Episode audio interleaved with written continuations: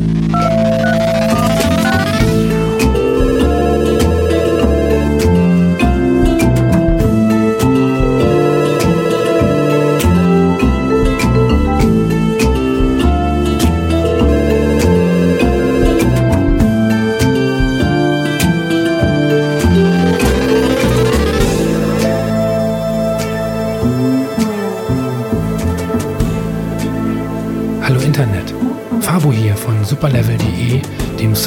Justice Warriors, ein Online-Magazin für Indie-Games und Spieleentwicklung. Sei gegrüßt zur 13. Folge von Dumian. Dumian, das ist ein Call-In-Format rund ums Thema Spiele. Menschen rufen mich an und konfrontieren mich mit einem Thema ihrer Wahl, über das wir dann ganz ungezwungen plaudern. Auch dieses Mal haben mich meine Gäste mit interessanten, ja, mit spannenden Themen überrascht. Da gibt es zum Beispiel Conny, die täglich mehrere Stunden Free-to-Play-Titel auf dem Handy spielt. Björn spricht mit mir über gute Spiele, die seiner Meinung nach zu wenig Aufmerksamkeit bekommen. Erik bezieht Hartz IV und entwickelt im Alleingang sein erstes kommerzielles Spiel. Boris erzählt von seiner Beziehung, in der Spiele eine sehr wichtige Rolle spielen. H. Und abschließend unterhalte ich mich mit Jana, die eine Hassliebe für Crafting in Spielen empfindet. So, los geht's. Der erste Gast heute ist die Conny. Conny ist 31. Hallo. Hallo. Conny, ich bin sehr gespannt, was du für ein Thema mitgebracht hast. Worüber reden wir? Also, ich möchte diesen Podcast jetzt ein bisschen äh, zur Selbsthilfegruppe für mich mutieren lassen. Ich äh, möchte dir beichten, ich bin extrem schlimm süchtig nach einem ganz furchtbaren Game-Genre, nämlich den Simulation Games. Und das, so geht's mir schon seit einigen Jahren und es wird in letzter Zeit immer schlimmer. Äh, und zwar unter Simulation Games verstehe ich so Sachen, wo man, so kleine Apps am Handy hauptsächlich, aber auch Browser Games, ja. wo ich diverse kleine Inseln und Cafés und Aquarien und was weiß ich noch alles äh, aufzüchte und regelmäßig wieder reinschaue, um irgendwas zu farmen und zu ernten. Es ist, es passiert sonst nichts, sobald äh, es ein Spiel wäre wie Civilis äh, Civilization, Civilizations, wo ich auch angegriffen werden kann. Ja, ist es mir ja. zu stressig. Dann, dann ist es sofort wieder weg.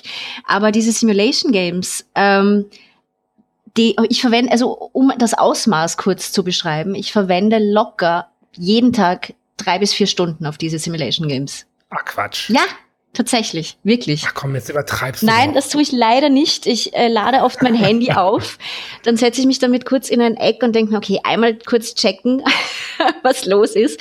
Und dann ist der Handy-Akku leer und ich merke, äh, es sind drei Stunden vergangen und in der Zeit hätte ich eigentlich hundert andere Sachen erledigen wollen ich bin wirklich, wirklich süchtig nach Simulation Games. Und ich weiß, ich meine, doch, ich habe schon natürlich äh, aufgrund dessen, weil ich mich viel mit Games beschäftige, ein paar Theorien, äh, weshalb das so ist, aber ähm, das Ausmaß erschreckt mich trotzdem jeden Tag aufs Neue. Ja, als du angefangen hast zu sagen, es gibt ein Genre, hm. äh, nachdem du süchtig bist, dachte ich, jetzt kommt der Knaller. Also ich dachte, jetzt kommt so, so Make-up-Games, wo du halt irgendwie äh, Prominente schminken kannst oder ähm, so eine ganz peinlichen Genre. Ähm, wie du es nennst, dieses Simulation Games, diese, ähm, ja, wie, wie heißt denn, wie ist denn das Genre überhaupt dafür, das offizielle? Ähm, ich finde es am ehesten unter Simulation Games tatsächlich. Äh, ich meine, was auch drunter fällt, sind dann so kleine Cafés, wo du dann oder oder irgendwelche Küchengames, wo du ganz schnell Burgerbestellungen erledigen musst und so weiter, die dann immer komplexer werden. Ja. Äh, auch in solche solche Genres bin ich schon reingekippt, aber nicht so schlimm wie wie das bei mir in letzter Zeit läuft. Aber es sind doch in der Regel Free-to-Play-Spiele, ne? Ja, aber du kannst natürlich auch äh, Pay to Win, du kannst auch was zahlen um besser zu sein und sonst noch was, das versuche ich wirklich weitgehend äh, zu vermeiden. Ich habe insgesamt in den letzten Jahren vielleicht fünf Euro ausgegeben für diese Spiele. Ähm, aber die Zeit, die ich investiere, ist trotzdem, äh, wenn man sie in Geld umrechnen würde, eine ganze, ganze Menge. Ja, was hält dich davon ab, Geld zu bezahlen? Das ist der eine Schritt, den ich nicht gehen möchte. Denn erstens würde es sich dann wirklich nach einer äh, psychischen Störung ein bisschen anfühlen für mich, wenn ich, äh, wenn, weil ich mir sehr bewusst bin, äh, dass diese Spiele äh, mir eigentlich nicht wirklich so viel Freude bereiten, dass sie mir Geld wert wären. Moment, ich muss kurz mal reingrätschen. Ich habe eine kleine An Analogie, weil das klingt für mich ein bisschen so ähm, nach einer Person, die äh, ähm, zum Beispiel nur auf Partys Drogen konsumiert. Äh, wenn ein Joint um, rumgereicht wird, dann äh, greifst du auch mal zu. Du würdest aber nie selber was kaufen, äh, weil dadurch hättest du das Gefühl, äh, ja, es würde vielleicht eine Abhängigkeit oder so bestehen und Drogen schlimm. Ähm, trifft das bei Spielen auch so ein bisschen zu? Ich gebe dir recht, es ist der absolute Selbstbetrug. Es ist ja, der ja. totale Selbstbetrug. Äh, das ist eben so die letzte Bastion, die ich mir selber äh, gestellt habe, zu sagen, solange ich kein Geld dafür ausgebe, spiele ich sie ja nicht wirklich, was absoluter Humbug ist natürlich. Äh, ich glaube natürlich, was ein, ein starker Faktor, was einen großen Faktor spielt, ist die Workification, dass ich mich ich setze mich ja vor allem dann hin und spiele diese Simulation Games, wenn ich eigentlich etwas anderes zu tun hätte. Genau. Und habe dann natürlich das Gefühl, ich habe jetzt irgendwas erledigt, weil ich jetzt in meinem kleinen Café 50 Gäste bedient habe oder weil ich auf meiner kleinen Insel äh, das 15. Wagenrad hergestellt habe oder was weiß ich. Ähm, es ist aber auch schon so weit gegangen, dass ich mir, wenn ich irgendeine wichtige Quest in diesen Simulation Games erledigen musste, mir auch mal in der Nacht den Wecker gestellt habe, weil die Quest muss in den nächsten sieben Stunden erledigt werden. Es dauert aber noch fünf Stunden, bis das Wagenrad fertig ist. Also muss ich um drei Uhr Nacht kurz aufwachen, die, die App starten, das Ding anklicken und dann schlafe ich weiter. Wenn ich dir jetzt ähm, ein Guthaben äh, schenken würde, 10, 20, 50 Euro und äh, würde dir sagen, ähm, das kannst du gerne für diese Spiele ausgeben und du zahlst ja nichts dafür, das geht ja über mein Konto, würdest du das dann machen? Wenn die Beschränkung wäre, ich darf das Geld nur für diese Apps ausgeben, dann würde ich es machen.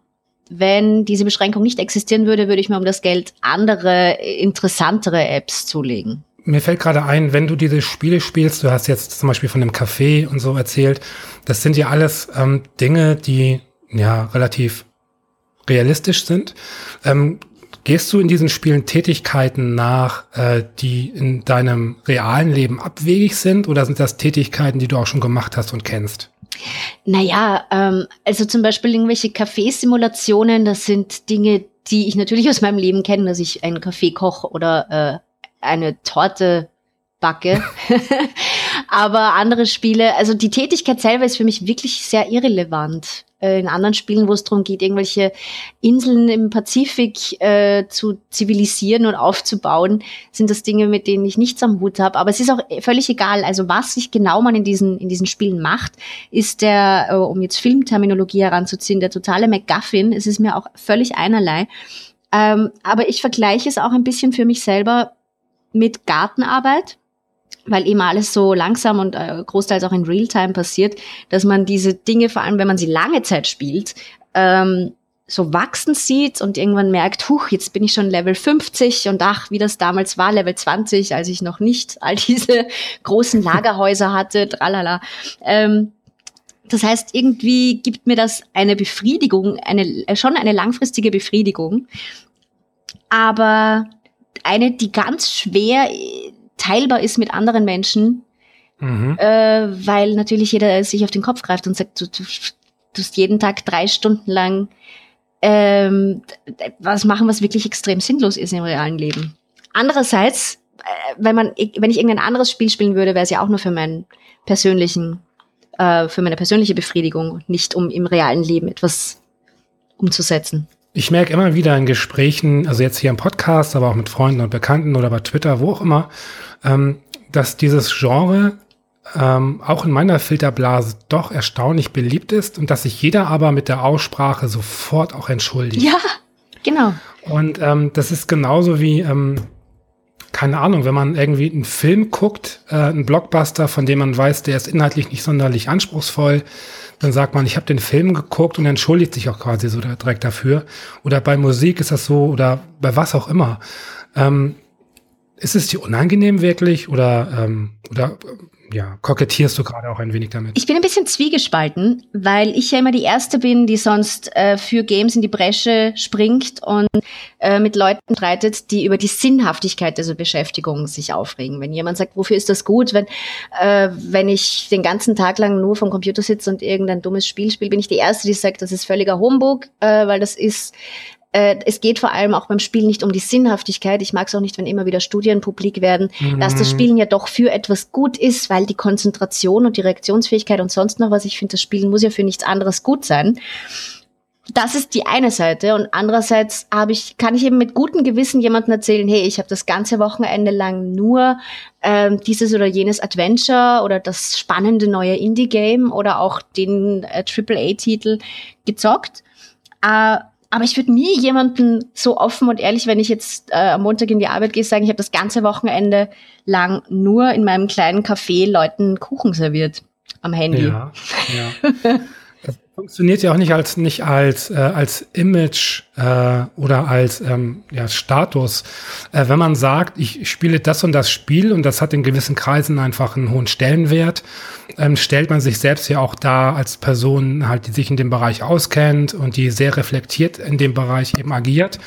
Äh, wenn man sich aber an diesen Spielen erlaben kann, die ja, wenn man drüber nachdenkt, auch weiß, dass es eigentlich Schrott ist, ähm, dann hat man ja nicht die Möglichkeit zu sagen, äh, ja, ich guck mal, ich spiele das und so, ich bin einer von den Coolen, sondern dann gehörst du eher zu den Losern, was natürlich eigentlich Unsinn ist, weil, wie du schon sagtest, ähm, die Zeit, die man damit verbringt, ob man sie jetzt mit dem Spiel verbringt, äh, indem man etwas vermeintlich Sinnvolles tut oder nicht. Ich meine, wo fängt denn das Sinnvolle an?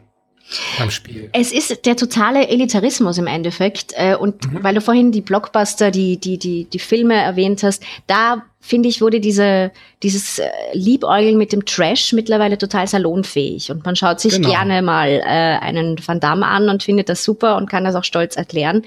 Bei Games ist aber immer noch vor allem diese Ausgrenzung, äh, um es jetzt ganz extrem die ganz extreme Seite natürlich die Core-Gamer, die sagen, Casual Gaming ist kein Gaming. Und in die Richtung geht's halt einfach immer noch, dass das nicht so, dass das da schon unterteilt wird zwischen den Games, die natürlich eine gute Story haben oder eine spannende Aufmachung und tolle innovative Steuerung und sonst noch was, die ich ja gerne spiele und wo ich mir dann oft denke, in der Zeit, die ich mit meinen Simulation Games verdaddel, hätte ich in Wirklichkeit andere tolle Spiele, die schon lang bei mir am Schrank liegen, schon dreimal durchspielen können. Ja. Aber es ist doch im Endeffekt äh, ein bisschen versnobbt. Richtig. Ähm, aber es gibt ja Titel, ähm, die das Casual-Genre halt benutzen, ähm, aber an sich doch eine größere Komplexität äh, vorweisen. Mir fällt ganz spontan jetzt zum Beispiel Stadio Valley ein, äh, in dem du ja, ähm, ja halt Obst und Gemüse anbaust äh, wo ja genau diese, ähm, diese Funktionen ja auch auftauchen in diesen, in diesen Clicker-Games. Mhm. Ähm, du hast drumherum geschickt, aber eine, eine charmante Geschichte und auch noch andere Elemente, die das Spiel aufwerten. Kennst du Stadio Valley? Nein, das habe ich noch nicht gespielt. Okay. Ähm, kennst du andere Spiele, die ähm, Elemente aufgreifen äh, aus diesen Simulation Games ähm, in Spielen, die eben als ja vollwertigere Spiele gelten, die das benutzen als Element? Ja, durchaus. Äh, Titel fällt mir jetzt gerade schwierig, äh, weil ich, also ich habe immer wieder Spiele angetestet, auch am Handy, und die haben mich dann so fasziniert, dass ich sie durchgespielt habe. Also gerade storybasierte Spiele äh, haben meistens haben ja einfach einen Anfang und einen Schluss. Und wenn ich sie durchspiele, dann lösche ich sie wieder und dann mhm. geraten sie oft wieder in, in, in Vergessenheit. Ähm, was ja auch ein bisschen leider den Reiz an den Simulation Games ausmacht, dass die so never ending sind, dass man sie zwei Jahre lang täglich spielen kann und nicht merkt, ja, dass man schon zwei Jahre dran sitzt irgendwo. Ja, ja. Ich muss ganz spontan, ich musste jetzt noch an, an äh, Shenmue denken. Mhm. Ähm, auf der Dreamcast. Ähm, ich habe selber nie gespielt, habe mich aber trotzdem relativ viel mit dem Spiel befasst, was vielleicht ein bisschen absurd ist, aber egal. Ähm, und da ist es auch so, dass man äh, täglich, glaube ich, zur Arbeit gehen muss in dem Spiel äh, und dann wirklich auch eine relativ lange Zeit da im Lager arbeitet. Ähm, und das ist einfach Teil des Spiels und ähm, war aber, glaube ich, so wie ich das mitbekommen habe, ein Element, was auch eher löblich erwähnt wurde, äh, weil das einfach in der Form so äh, vorher nicht äh, ja, existierte. Ähm, du hast den Begriff Workification äh, genannt. Kannst mhm. du den mal kurz erläutern? Das Ding, äh, die Workification macht äh, aus Spiel wieder Arbeit, so wie die Gamification ja eben aus Arbeit, äh, die, der, der Arbeit gewisse Spieleelemente einbaut. Das bedeutet, äh, dass man eben im Spiel Dinge erledigt kriegen muss, auch wenn sie einem nicht wirklich Spaß machen. Im Endeffekt, im Endeffekt ist das, das Farmen in jedem RPG ist eine Form von Workification und genauso, wenn ich äh, in anderen Spielen, wenn ich zum Beispiel in Sims irgendwo hin muss und auf dem Weg dorthin im Stau stehe, stehen würde, dann ist das auch eine Workification. Im Endeffekt ist es dieses Erledigen, Kriegen von Aufgaben, die mir jetzt nicht unbedingt Freude bereiten. Das äh, mhm. ist die Workification, aber gleichzeitig gibt einem das auch dieses gute, dieses wohlige Gefühl von Abhaken von To-Do-Listen. Genau, genau. Genau, und äh, das, das ist, es ist vor allem diese Balance in diesen Spielen von Flow und Pain, also eben immer dieses Gefühl von, äh, das ist jetzt eigentlich nur Arbeit und ich muss das erledigen, damit es abgehakt ist. Aber auf der anderen Seite ist dann der Flow, dieses Aufleveln, Punkte kriegen, was Neues bauen können und so weiter, dann doch so gut gemacht, dass man eben jahrelang und tagelang und stundenlang dran bleibt. Ja. Ähm, nehmen wir mal an, vielleicht kennst du es auch schon. Dein Handy ist einfach für ein oder zwei Wochen nicht verfügbar. Ähm, und du kannst diese Spiele nicht spielen. Wie würdest du die Zeit dann anders nutzen? Ich würde auf Browser-Games zurückgreifen. Okay, dann streichen wir die auch mal. Dein Rechner ist kaputt, dein Handy ist kaputt. Was, was machst du in der Zeit? Äh, Videospielmäßig oder allgemein in meinem, in meinem Leben? Du kannst ja nicht Videospielen, weil die, äh, ja, eben der Rechner und das Handy eben dir nicht so viel Ja, ich hätte ja noch die Konsolen. Die nehmen wir auch weg. Okay, also alle Videospiele sind aus meinem Leben gestrichen. Dann, genau. dann würde ich mich äh, meinen Büchern und Comics zuwenden. Hast du das Gefühl, ähm, dass der Computer dich daran hindert, dich mehr äh, mit Comics und Büchern zu beschäftigen? Eben nicht, nein. Ich denke, der Computer ist eine sehr, die einfachste Form der Prokrastination. Mhm. Weil es hält mich, also ich meine, ein Comic lesen kann ich genauso als Prokrastination machen, wenn ich mich davor drücken möchte, die Wohnung zu putzen. Aber einfacher ist es, ich starte die App am Handy und ähm, ernte meine Reisfelder ab drei Stunden lang. ähm, also nein, ich würde nicht, das würde ich nicht sagen, nein. Hast du vor, dein, dein Spielverhalten in dem Bereich zu verändern oder sagst du dir, ich lasse das so laufen, wie es jetzt gerade läuft? Solange es mich nicht, solange es keine ernsthaften Konsequenzen hat, wird es wohl so weiterlaufen. Wenn es irgendwann an dem Punkt wäre, dass ich sage, ich habe die ganze Nacht durchgespielt und deswegen nicht schlafen können, bevor ich in die Arbeit gegangen bin, dann, Verzeihung, dann müsste ich mir das wirklich überdenken. Also es passiert oft, dass ich so, so lange noch im Bett an diesen Spielen weiterspiele, dass ich zumindest äh, zwei, drei Stunden weniger Schlaf bekomme, was schon mühsam ist, wenn ich um vier Uhr in der Früh aufstehen muss. Ja. Aber äh, es ist noch nicht, also es ist noch kein Leidensdruck da. Es ist so, dass es mir schon mittlerweile ein bisschen bisschen Sorgen macht, weil es, weißt du, das allein das am Anfang äh, laut auszusprechen, dass es jeden Tag drei Stunden sind, ist schon, das ist schon viel Zeit jeden Tag. Ist das nicht im Endeffekt die Zeit, die man heute weniger vor dem Fernseher verbringt? Nein, nein, ist es, ist es nicht, weil ich vom Fernseher auf der Couch sitze, während ich meine Spiele spiele. Okay. Ich sehe schon, das Problem äh, ist deutlich tiefer, als ja. ich äh, ursprünglich dachte. Conny, äh, ja, ich schließe dich in meine Gebete ein und, äh, und danke dir für das Thema. Ja, danke dir für die Möglichkeit dieser öffentlichen Selbsthilfegruppe. okay, bis dann. Ciao. Ciao. Ich spreche jetzt mit Björn, 27. Hi. Hallo. Björn, äh, was ist dein Thema? Äh, mein Thema ist etwas, was mich schon so ein bisschen so die letzten Jahre immer so mit mich rumtre äh, mit mir rumtreibe und auch kaum wirklich darüber sprechen kann. Äh, und zwar ist es so ein bisschen was Schwieriges, was man sich auch schlecht lösen lässt so im Spielejournalismus. Ähm, und zwar ist es so, dass einige Titel ähm, nicht so wirklich die Anerkennung bekommen, die sie verdient haben. Einfach aus dem Grund, was ich auch nachvollziehen kann, dass es Titel sind, die erst nach einer gewissen Zeit klicken. Also diese, diese Late Bloomer wirklich, ähm, die meistens dann irgendwann später zu Kultklassikern werden, aber von ähm, einem Großteil der Presse eben äh, von Anfang an so ein bisschen verkannt sind. Also das beste Beispiel ist ja immer noch äh, Gotthand damals, was ja ähm, sogar, ich glaube, auf IGN war es ja diese drei von zehn gekriegt hat und total niedergeschmettert wurde. Und mittlerweile ist eigentlich auch der allgemeine Konsens unter den Kritikern, dass es ein verdammt gutes Spiel ist, mit halt ein paar Macken, vor allem auf der technischen Seite, aber gerade spielerisch etwas total absolut Geniales bietet.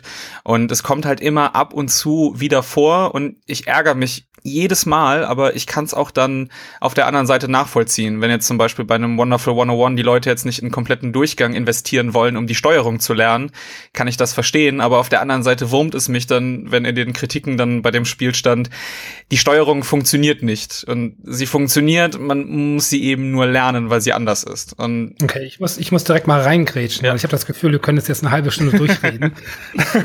ähm, weil ähm, die ein, erste ist, ein, das ist ein schwieriges Thema zum ja, ja. Die erste Assoziation, die ich hatte, war, ähm, meinst du Spiele oder meinst du dich? Weil ähm, du sagst ja irgendwie, du findest das irgendwie schade, wenn Spiele, die du irgendwie als, als wertig, als toll, als Perle äh, wahrnimmst, wenn die halt nicht die Aufmerksamkeit bekommen, die sie deiner Meinung nach verdienen. Ähm, geht das bei dir ähnlich? Hast du das Gefühl, dass du auch mehr Aufmerksamkeit verdienst?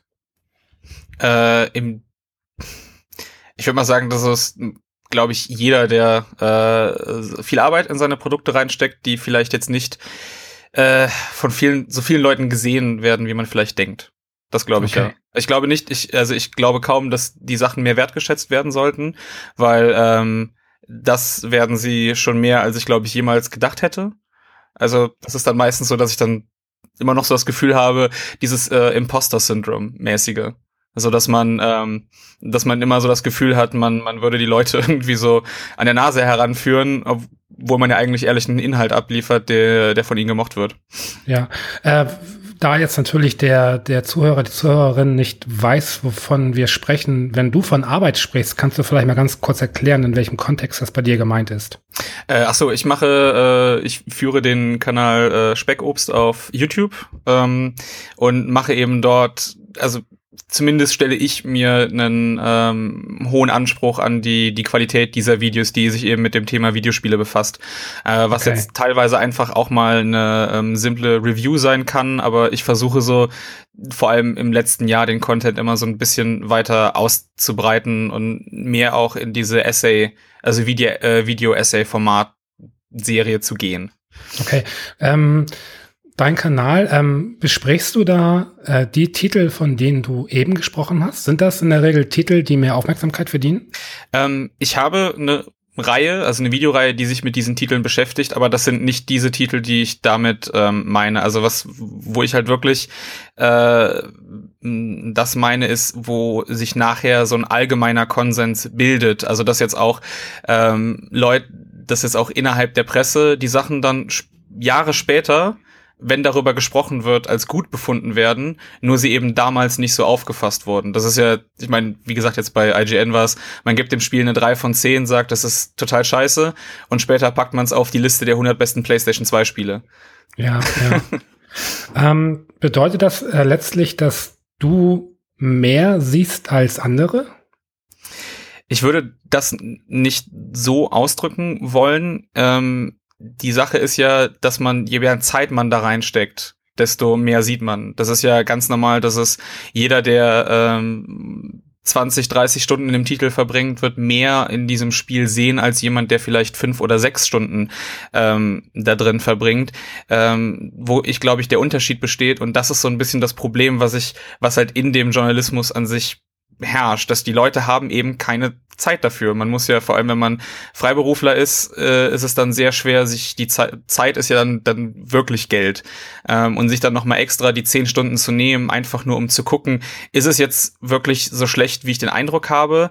Oder gebe ich dem Spiel einfach nur Unrecht und wenn ich mehr Zeit reinstecke und versuche, das zu lernen, wird's dann besser. Weil meine Situation ist immer die, dass ich davon, dass ich nie davon ausgehe, dass ich den Fehler, also dass äh, das Spiel den Fehler macht, sondern erst immer, dass ich den Fehler mache und versuche so lange zu, zu suchen, ähm, kann ich das irgendwie besser machen oder finde ich durch andere Leute eben auch die Möglichkeit, wenn die jetzt sagen, die haben jetzt irgendwie was aus dem Spiel rausgezogen, was ich nicht gesehen habe und wenn's wenn ich das erst dann nicht gefunden habe, dann versuche ich äh, das dann auch wirklich, damit es aus meiner Ansicht eben auch ähm, gerechtfertigt ist. Aber wie gesagt, das ist halt so dieses dieses Problem, was ich äh, damit teilweise habe, dass es eben immer wieder so Titel gibt, die dadurch komplett abgeschmettert werden ähm, und in Vergessenheit geraten und ähm, teilweise eben auch nachhaltig dann nicht mehr beachtet werden. Ja, ähm, so wie ich das verstanden habe, ähm, Denkst du, dass es wichtig ist, einem Spiel Zeit zu geben, um sich äh, entfalten zu können, um das Potenzial wirklich zeigen zu können? Ähm, ist das nicht eigentlich schlechtes Game Design, äh, wenn ein Spiel es nicht schafft, mich innerhalb der ersten Viertel oder halben Stunde in den Bann zu ziehen? Das kann man natürlich auch so aus. Ich würde nicht sagen, ob es dann direkt schlechtes Design ist. Ähm, die Sache ist ja, wie viele Leute mögen ähm, also die jetzt richtig viel Zeit da reingesteckt haben, Sachen wie Dwarf Fortress. Und das ist ja auch ein Titel, der, bei dem der allgemeine Konsens herrscht, es ist ein verdammt gutes Spiel, aber man muss eben auch erstmal die Zeit da reinstecken und ich glaube, es ist bei zum Beispiel so einem Titel gar nicht anders möglich, daran zu gehen. Also ohne etwas von diesem Charme eben dann auch zu verlieren, wenn ich jetzt halt ein riesiges Tutorial hätte, was mir alles erklärt oder das, das Spiel optisch ansprechender äh, zu machen, ähm, geht, glaube ich, viel daran verloren. Also es ist immer so diese, diese Sache. Es gibt viele Titel, bei denen ich sage, die könnten auf jeden Fall davon, sowas wie Godhand würde auf jeden Fall ein besseres Spiel sein, wenn es dem Spieler halt wirklich was erklärt und nicht einfach nur so, mach mal, versuch mal zu lernen und währenddessen haut's dir auf die Fresse. Das wäre ja. natürlich wesentlich besser. Ähm, aber genau deswegen finde ich es eben so schade, dass dann so die ersten Meinungen dazu rauskommen, weil das Problem ist natürlich dann auch, dass viele Leute dann einfach, sie möchten nicht ähm, 60 Euro für ein Spiel ausgeben, was schlecht ist oder was ihnen nicht gefällt. Und dann ist es natürlich nachvollziehbar, dass sie sich dann diese Kritiken anlesen, es sich ebenfalls nicht holen und dementsprechend sich das auch nur in so einer kleinen nischigen Gruppe verbreiten kann. Und diese schafft es, wenn meist überhaupt erst Jahre später das Ganze zu verbreiten. Ähm, ich bin immer noch der das ist, glaube ich, eine sehr kontroverse Meinung, aber ich bin wirklich der Meinung, dass Demon's Souls und Dark Souls nur erfolgreich geworden sind, weil sie Importspiele waren am Anfang. Weil sich nur die Hardcore-Fanbase damit beschäftigt hat, die sich reingearbeitet hat und die das dann verbreitet hat und Leuten gesagt hat, hier, das Spiel ist cool aus den und den Gründen, aber pass auf, du musst da wirklich Fleiß reinstecken und Arbeit und ähm, wir haben auch schon hier die Guides geschrieben und die sonstigen Sachen. Ähm, und nachdem dann Dark Souls bei uns starten konnte, wussten das eben Leute schon. Sie waren ein bisschen mehr darauf vorbereitet.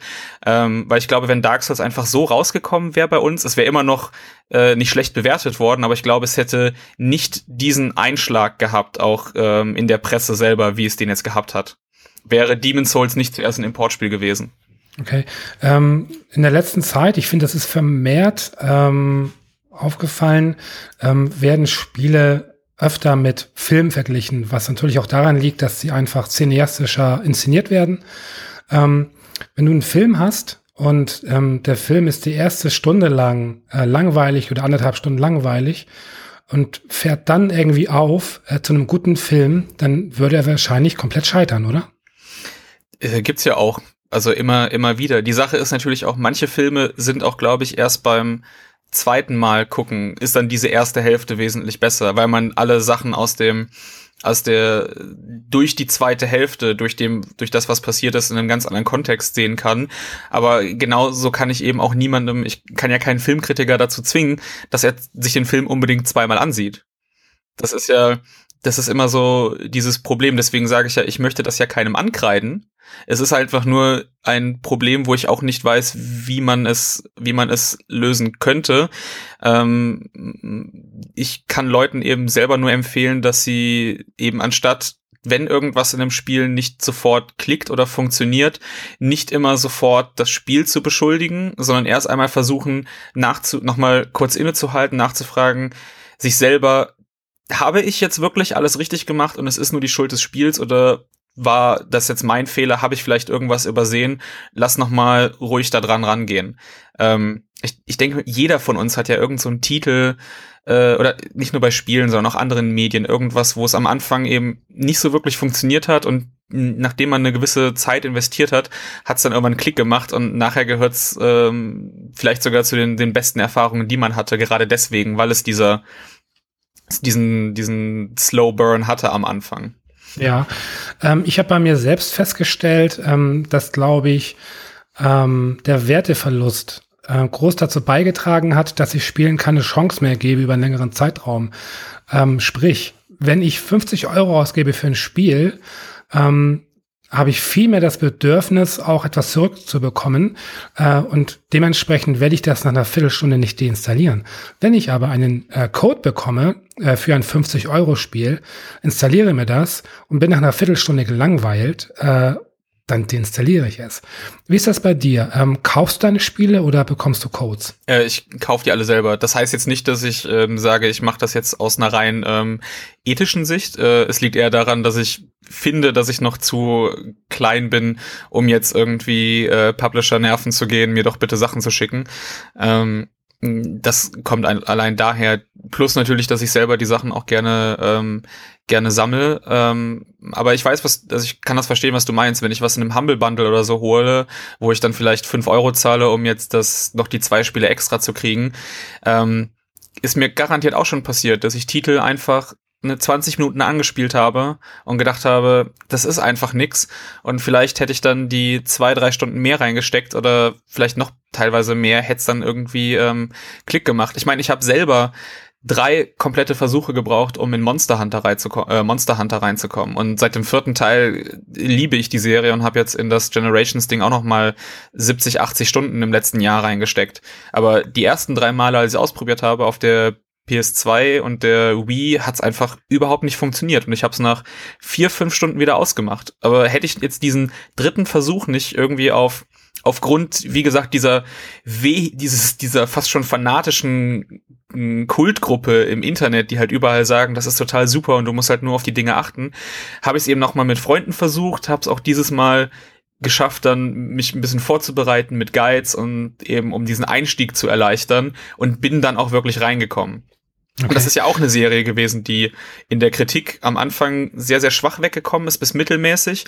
Und jetzt, wo eben auch die Leute so dieser, das allgemeine Wissen um die Serie gestiegen ist, äh, ist immer mit bessere Bewertungen eben auch dementsprechend handel, ähm, hagelt dann. Ja, kannst du ähm, kannst du eine Formel oder einen roten Faden ausmachen bei Spielen, die ähm, äh, in der ersten, in der Anfangszeit eher ignoriert werden und dann vielleicht im späteren Verlauf, auch nach Jahren, dann irgendwie zum Kult werden. Äh, was, was haben diese Spiele, dass äh, diese Verschiebung stattfindet?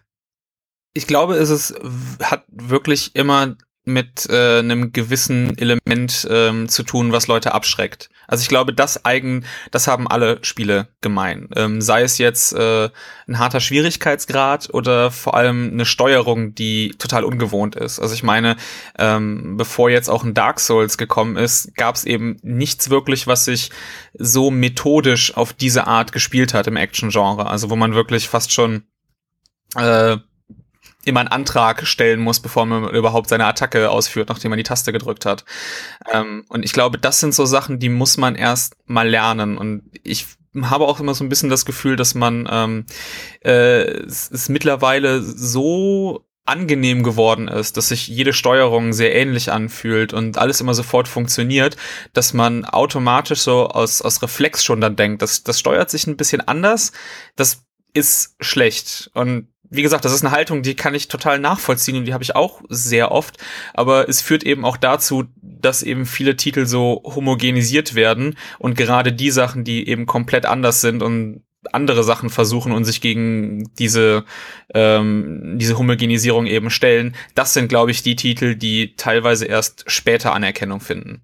Ja, äh, abschließend würde mich interessieren, äh, Kannst du mir ein Spiel nennen, bei dem du das Gefühl hast oder hattest, dass es seiner Zeit voraus war und äh, dementsprechend oder aufgrund dessen äh, nicht den Erfolg verbuchen konnte, äh, den es vielleicht verdient hätte? Ich versuche jetzt noch, weil mir fällt direkt, äh, wie gesagt, wieder erst äh, Godhand ein, weil es eben so viel Sachen gemacht hat, die, die ich heute immer noch vermisse. Diese allein schon der ähm, dieser variable Schwierigkeitsgrad, der durch das komplette Spiel, Spiel, äh, Spiel zieht. Also je besser ich bin und je weniger Fehler ich mache, desto höher steigt der Schwierigkeitsgrad-Level und desto härter wird das Spiel, gibt mir aber auch bessere ähm, äh, Erfahrungs, Erfahrungswerte und es hat diesen dieses Risk-Reward-System, was glaube ich ähm, sehr viel sehr vielen Leuten in Roguelikes gefallen. Also ich habe immer das Gefühl, dass sehr viele Leute dieses Roguelike-System gefallen, weil es eben dieses sehr, sehr hohe Risk versus Reward System ist, was ja, ich genau. eben auch in, in Godhand verspüre. Und das andere ist etwas, was ich seitdem nie wieder gesehen habe, dass das Spiel sich getraut hat. Wir geben dem Spieler jetzt Tank Controls um eben die ähm, den den Analogstick, der für die Kamera zuständig ist, allein fürs Ausweichen zu benutzen, dass wir eben, dass der Spieler sich jederzeit äh, auf drei verschiedene Arten eben ausweichen kann.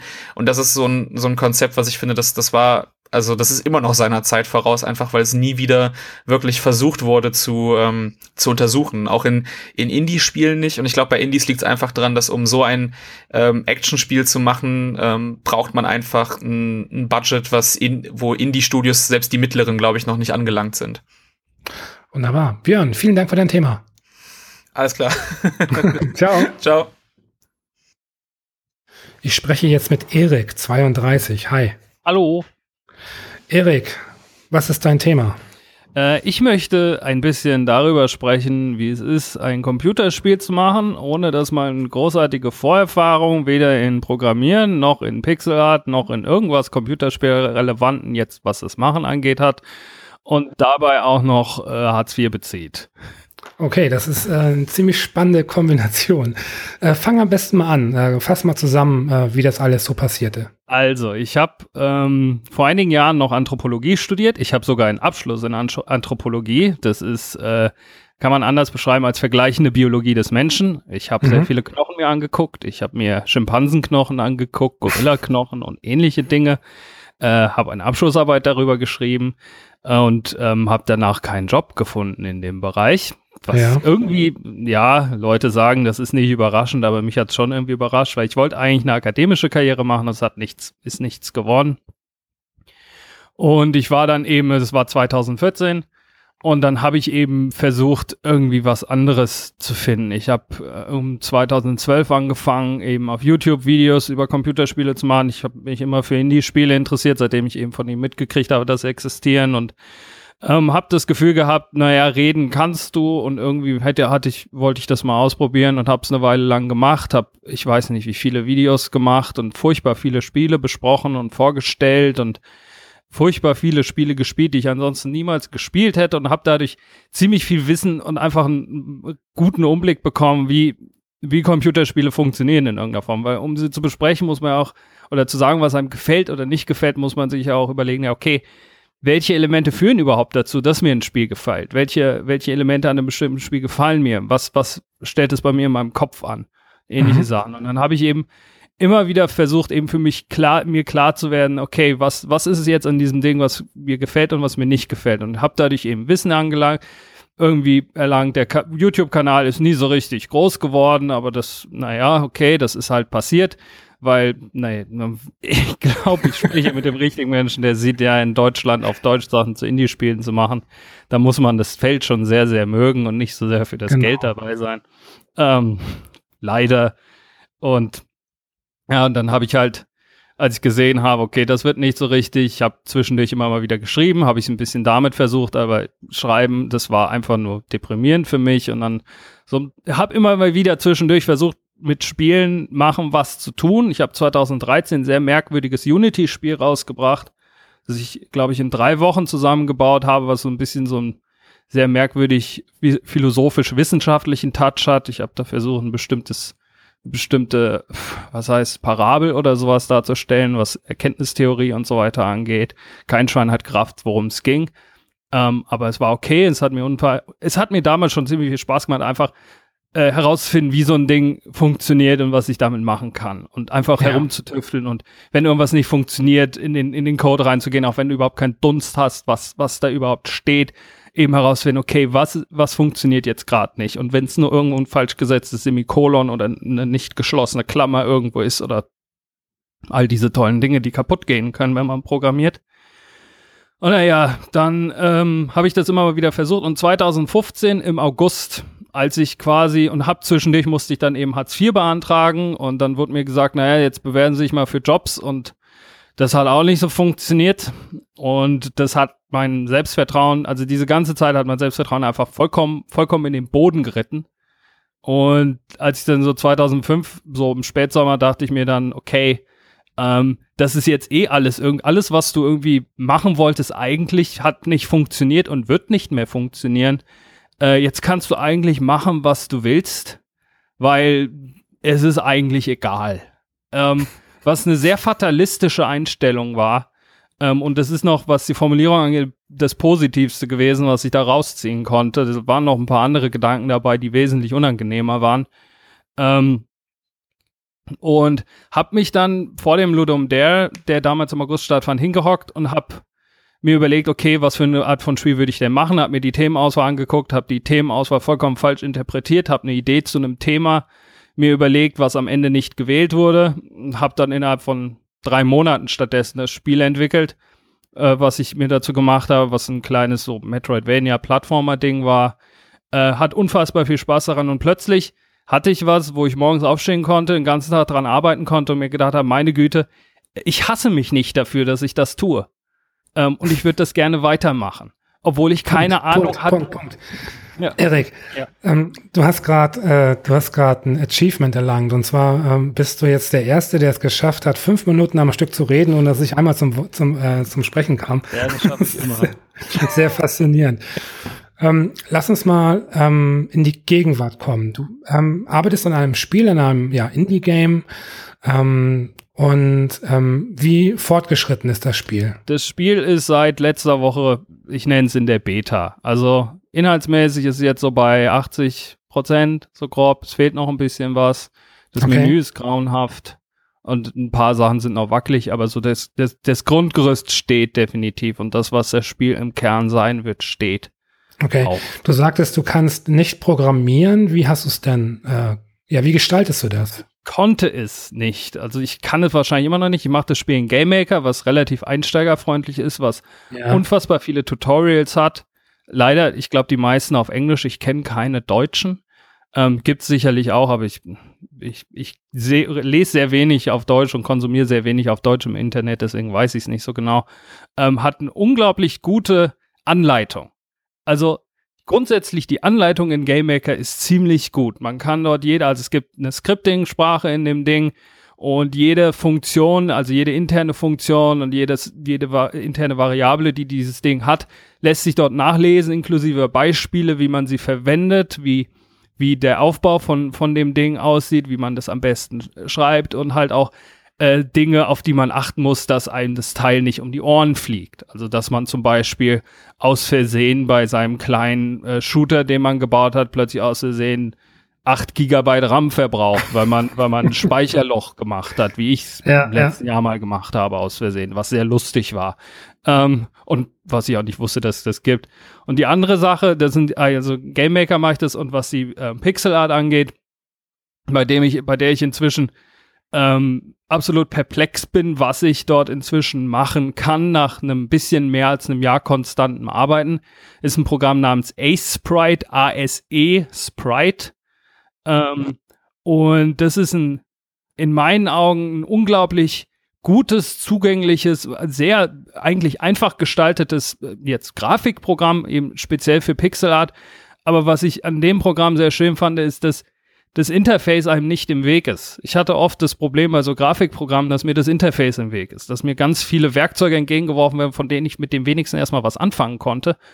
Und bei Sprite ist es sehr weit im Hintergrund. Es hat voreingestellte Farbpaletten, die man wählen kann. Also das ist eben eine Auswahl an unterschiedlichen Farben, die man dann für die Pixelart verwenden kann. Man muss die sich nicht selbst zusammenstellen, was, wenn man keine Ahnung von dem Zeug hat, glaube ich, eine sehr gute Sache ist. Ähm, und das hat es mir unglaublich einfach erleichtert, überhaupt mal Dinge auszuprobieren und zu experimentieren und zu gucken, ja. okay, was kann ich machen? Und als ich dann diesen Einstieg hatte mit dem Experimentieren und halt auch nicht mehr die Angst davor hatte, Mist zu bauen, äh, dann hat es dann irgendwann funktioniert und dann hat man plötzlich Fortschritte gesehen und dann ähm, guckt man immer mal wieder auf die Sachen zurück, die man vor ein paar Monaten gemacht hat und er hat sich gedacht, meine Güte, ich habe in der Zwischenzeit viel gelernt und dann fühlt man sich ganz toll und das motiviert dann dann nochmal weiterzumachen und äh, treibt dann dann eben durch diesen Prozess durch, der teilweise auch sehr anstrengend ist. Ja, ähm, lass uns mal auch nicht so technisch werden. Ja. Ähm, wie viel Zeit am Tag verbringst du damit, dich mit dem Spiel zu beschäftigen? Also arbeitsmäßig zwischen sechs und zwölf Stunden, je nachdem, wie, wie halt, ich gehe sehr aber aufgabenorientiert vor. Also ich nehme mir in aller Regel mal eine, zwei Sachen vor und arbeite dann den Tag über eben daran und schaue, dass ich es an dem Tag erledige oder eben, wenn das Maximum an Zeit erreicht ist, höre ich auf und mache es am nächsten Tag weiter. Ähm, und ansonsten aber denken eigentlich die ganze Zeit. Ja, ähm, so wie ich das raushöre, ist das für dich keine ähm, Arbeitsbeschaffungsmaßnahme oder ein Zeittotschlagen, ähm, sondern wirklich eine Tätigkeit, bei der du das Gefühl hast, was Gutes zu tun, was Richtiges zu tun? Oder? Ja, also für mich ist das was, wo ich eigentlich, also im letzten, also Ende 2015, habe ich mir halt überlegt, okay, ich muss mich für eine Sache entscheiden, was ich jetzt machen will. Will ich weiter nach einem Job suchen oder will ich versuchen, mich selbstständig zu machen? Wenn ich mich versuchen will, selbstständig zu machen, mit was? Und da war einfach die Frage, okay, was von den ganzen Dingen, die ich ausprobiert habe, macht mir am meisten Spaß und gibt mir am meisten das Gefühl, ich mache was Substanzielles. Ähm, und das war dann einfach sagen, okay, dann versuch's mit Spielen, auch wenn es absolut jetzt ähm, irgendwie total absonderlich erscheint, auch in meinen Augen. Ich denke, okay, ich habe ich hab in der Zeit dann drei kleinere Spiele rausgebracht und dann zu sagen, okay, ich versuche jetzt was Kommerzielles zu machen, weil ich, wenn ich das machen will, dann muss ich es richtig machen und ich muss es schnell richtig machen, weil ansonsten mir äh, meine Arbeitsvermittler, ähm, die genau. überraschenderweise gesagt haben, das ist okay. Also das war, wäre das nächste, was ich fragen wollte, ja. weil ähm, du sagst jetzt, du arbeitest äh, circa ein Jahr an dem Spiel. Ähm, hauen die dir nicht auf die Finger inzwischen? In, also ich hatte heute einen Termin, das ist auch ganz lustig, war auch so ein bisschen der Grund, warum ich gesagt habe, jetzt heute kann man es dann mal machen, weil das eben dann in dem Sinne interessant ist. Vielleicht und weil ich eben jetzt auch an einem Punkt stehe, wo, wo halt es nicht mehr so sehr so jetzt fantastisch ist, was ich an dem mache. Aber ja, die, ähm, man hat mir im letzten Jahr gesagt, das sei eine, also das würde ich machen, das dürfte ich machen. Ähm, ich musste halt sagen, okay, so und so lang dauert's und dann und dann sollte Geld rauskommen und jetzt ist es so mehr oder weniger okay. Äh, mein nächster Termin ist im Juli und ähm, das Spiel wird wahrscheinlich so irgendwann ähm, Februar, März komplett fertig sein und auch, auf, auch auf Steam rauskommen. Ähm, und dann je nachdem, wie das dann eben finanziell geht, wenn es sich eben nicht gut verkauft, dann und dann der Juli rankommt und es nicht gut lief, äh, dann äh, wird das wahrscheinlich nicht mehr so weitergehen. Verstehe. Ähm, aber das ist es ja noch nicht und es ist auch nicht so unbedingt das, was ich, was ich will. Es ist, ich habe es nicht unter Kontrolle ähm, oder nur bedingt unter Kontrolle. Ich kann natürlich schauen, dass, dass Leute das finden und hoffentlich, dass ihnen gefällt und ähnliche Dinge. Aber wenn man bedenkt, wie zum Beispiel Steam ja auch aufgebaut ist, ähm, wie viele Spiele dort rauskommen, wie schwierig es ist, gesehen zu werden, selbst wenn man ein gutes Spiel macht, da war ja letztes Beispiel mit Even the Ocean, was ein unglaublich jetzt gut gemachtes Indie-Spiel ist, was eigentlich sich richtig gut verkaufen konnte, was, glaube ich, was aber dummerweise im November erstens rauskam und, glaube ich, weniger als 1000 Einheiten bislang verkauft hat. Und was ja. eigentlich nicht geht. Ähm, was eigentlich mehr sein muss. Und das ist, ist, ist enorm schwierig. Und dann poltert man eben selber rein und hat an sich noch viel weniger Erfahrung als diese Leute. Und es ist ein bisschen, bisschen ähm, beängstigend, vor allen Dingen auch, wenn ich mir, ich habe auch immer wieder Sorgen, was die Steam-Community selber angeht, wie, wie das dort aufkommt und ähnliche Sachen. Ähm, aber gleichzeitig, man muss halt, ja, man muss halt ist einfach mal probieren. Und dann das Wichtige ist, diesen Schritt zu machen und dann in der Lage zu sein, hoffentlich den nächsten zu gehen. Ja, ähm, wie ist das bisherige Feedback denn äh, ausgefallen? Ich hab's im ich habe es im Juli auf dem Radios Festival zeigen können in Wien. Ähm, war, da war das Feedback an sich ganz okay. Das Spiel war viel zu schwer. Ich habe ein paar, paar sehr dumme Fehler gemacht und ich habe eine Riesenliste danach gemacht, wie ich also den Prototypen, den ich damals gemacht habe, wie ich den verbessern kann. Ähm, und dann hatte ich dem, also das Feedback grundsätzlich, was ich immer bekommen, war größtenteils positiv. Ich hatte es auch, also der Prototyp war auch auf GameJolt drauf. Dort ist es auf der Frontpage gelandet, aus, warum auch immer, was dann plötzlich dazu geführt hat, dass über 1000 Leute das Ding runtergeladen haben und zu großen Teilen eigentlich gute Bewertungen kamen. Also ein paar waren nicht so gut, aber auch das schiebe ich teilweise darauf, weil der Schwierigkeitsgrad des Spiels äh, nicht so richtig justiert war. Also es war sehr, die, die Kurve war keine Kurve, sondern eine Wand. Ähm, und viele sind halt einfach an der Wand abgeprallt ähm, und hatten dann keine Lust mehr. Und ich habe halt, das ist zum Beispiel was, was ich jetzt in der jetzigen Version äh, massiv verbessert hat. Ich hatte heute einen Freund äh, zu Besuch, kam überraschend vorbei, der spielt normalerweise gar keine Spiele, ähm, kommt noch nicht mal richtig mit dem Controller klar. Ähm, und er hat das Spiel eine Stunde lang gespielt und kam teilweise halt mehrere Stufen weit, wo er vorher eigentlich immer sofort nicht weit kam. Und das fand ich, das fand ich einfach schön zu sehen, wo ich gesagt habe, okay, ich habe ich hab das vielleicht jetzt besser im Griff. Und ja. das ist einfach für mich einfach schön zu sehen, zu, zu sehen, okay, vielleicht ist es gar nicht mal so, so blöd, was ich gemacht habe, weil das weiß man nicht, wenn man es allein macht. Ich spiele es die ganze Zeit, ich finde es okay, es ist das, was ich wollte es ist ein Spiel, was man, was man spielen kann, wenn man nichts Besseres mit sich anzufangen weiß für zehn Minuten und dann kann man es beiseite legen, ist auch okay. Ähm, aber ich habe keinen Dunst, ob irgendjemand anders das gefällt und das werde ich dann einfach sehen, wenn ich es mache. Aber es ist eine schöne Zeit. Wie, wie gehst du mit dem Erwartungsdruck um? Ähm, ist das täglich präsent oder kannst du das wegschieben? Ähm, es kommt immer wieder hoch. Es kommt vor allen Dingen hoch, wenn ich wenn ich eben Post vom, vom Amt habe oder mich mit denen auseinandersetzen muss wegen jetzt Geldsachen, weil ich dann halt wieder weiß, ich stehe nicht auf eigenen Füßen, ich muss, muss das jetzt vorwärts bringen und ich muss das schaffen. Ähm, und dann kommt hoch, oder es kommt halt vor allen Dingen jetzt hoch, weil ich weiß, okay, ähm, ich, also ich werde auch das Teil auf Itch.io zum Verkauf anbieten, die Beta-Version, und dann, dann geht's halt wirklich darum, dann, dann ist da nicht mehr viel zu sagen mit, ja, ist nur ein Prototyp, es ist umsonst, ja, ähm, ja, genau. Ich fange erst damit an, sondern dann, dann ist das alles nicht mehr so, sondern geht es einfach nur darum, ja, hast du jetzt das gemacht, was du wolltest? Und haben Leute eine gute Zeit damit oder nicht? Ähm, und ich hoffe, Leute haben eine gute Zeit damit. Und wenn nicht, dann war es eine unfassbar, unfassbar schöne Lernerfahrung. Wie sind, wie sind deine Erwartungen äh, bezüglich der Zahlen? Kannst du sagen, ähm, mh, ab welcher Zahl es ist keine Enttäuschung vorhanden. Ab welcher Zahl sagst du dir, ähm, ich bin zufrieden mit der Resonanz? Jetzt verkaufte Einheiten. Genau, korrekt. Tausend. Tausend okay. wäre cool.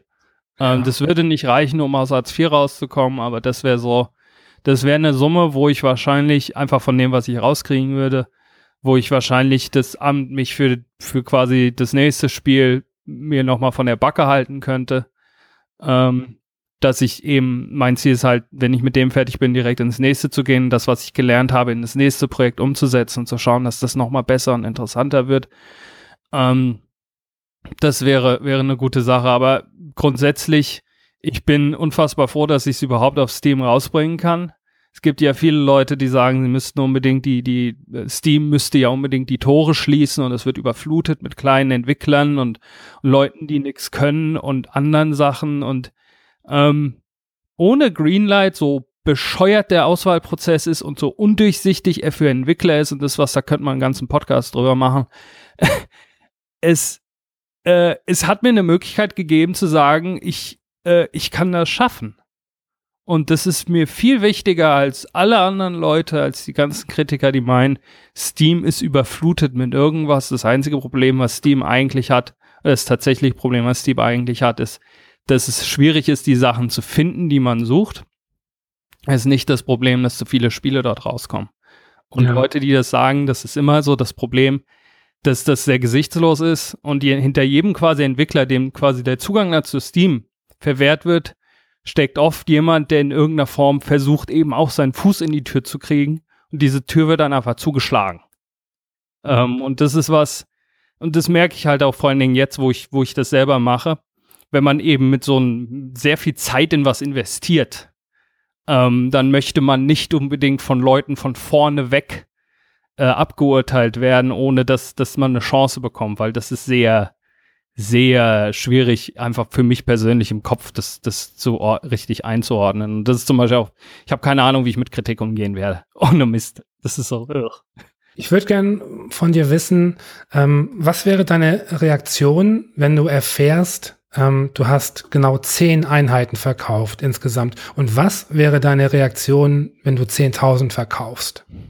Zehn Einheiten wäre, naja, irgendwie war es zu erwarten. Ähm, keine Ahnung, was ich jetzt machen werde. Und ich hoffe, ich schaffe es, mein anderes Spiel weit genug zu bringen, dass äh, das Amt dann im Juli nicht mehr sehr viel ähm, machen kann, außer mich einfach weitermachen zu lassen. Ja.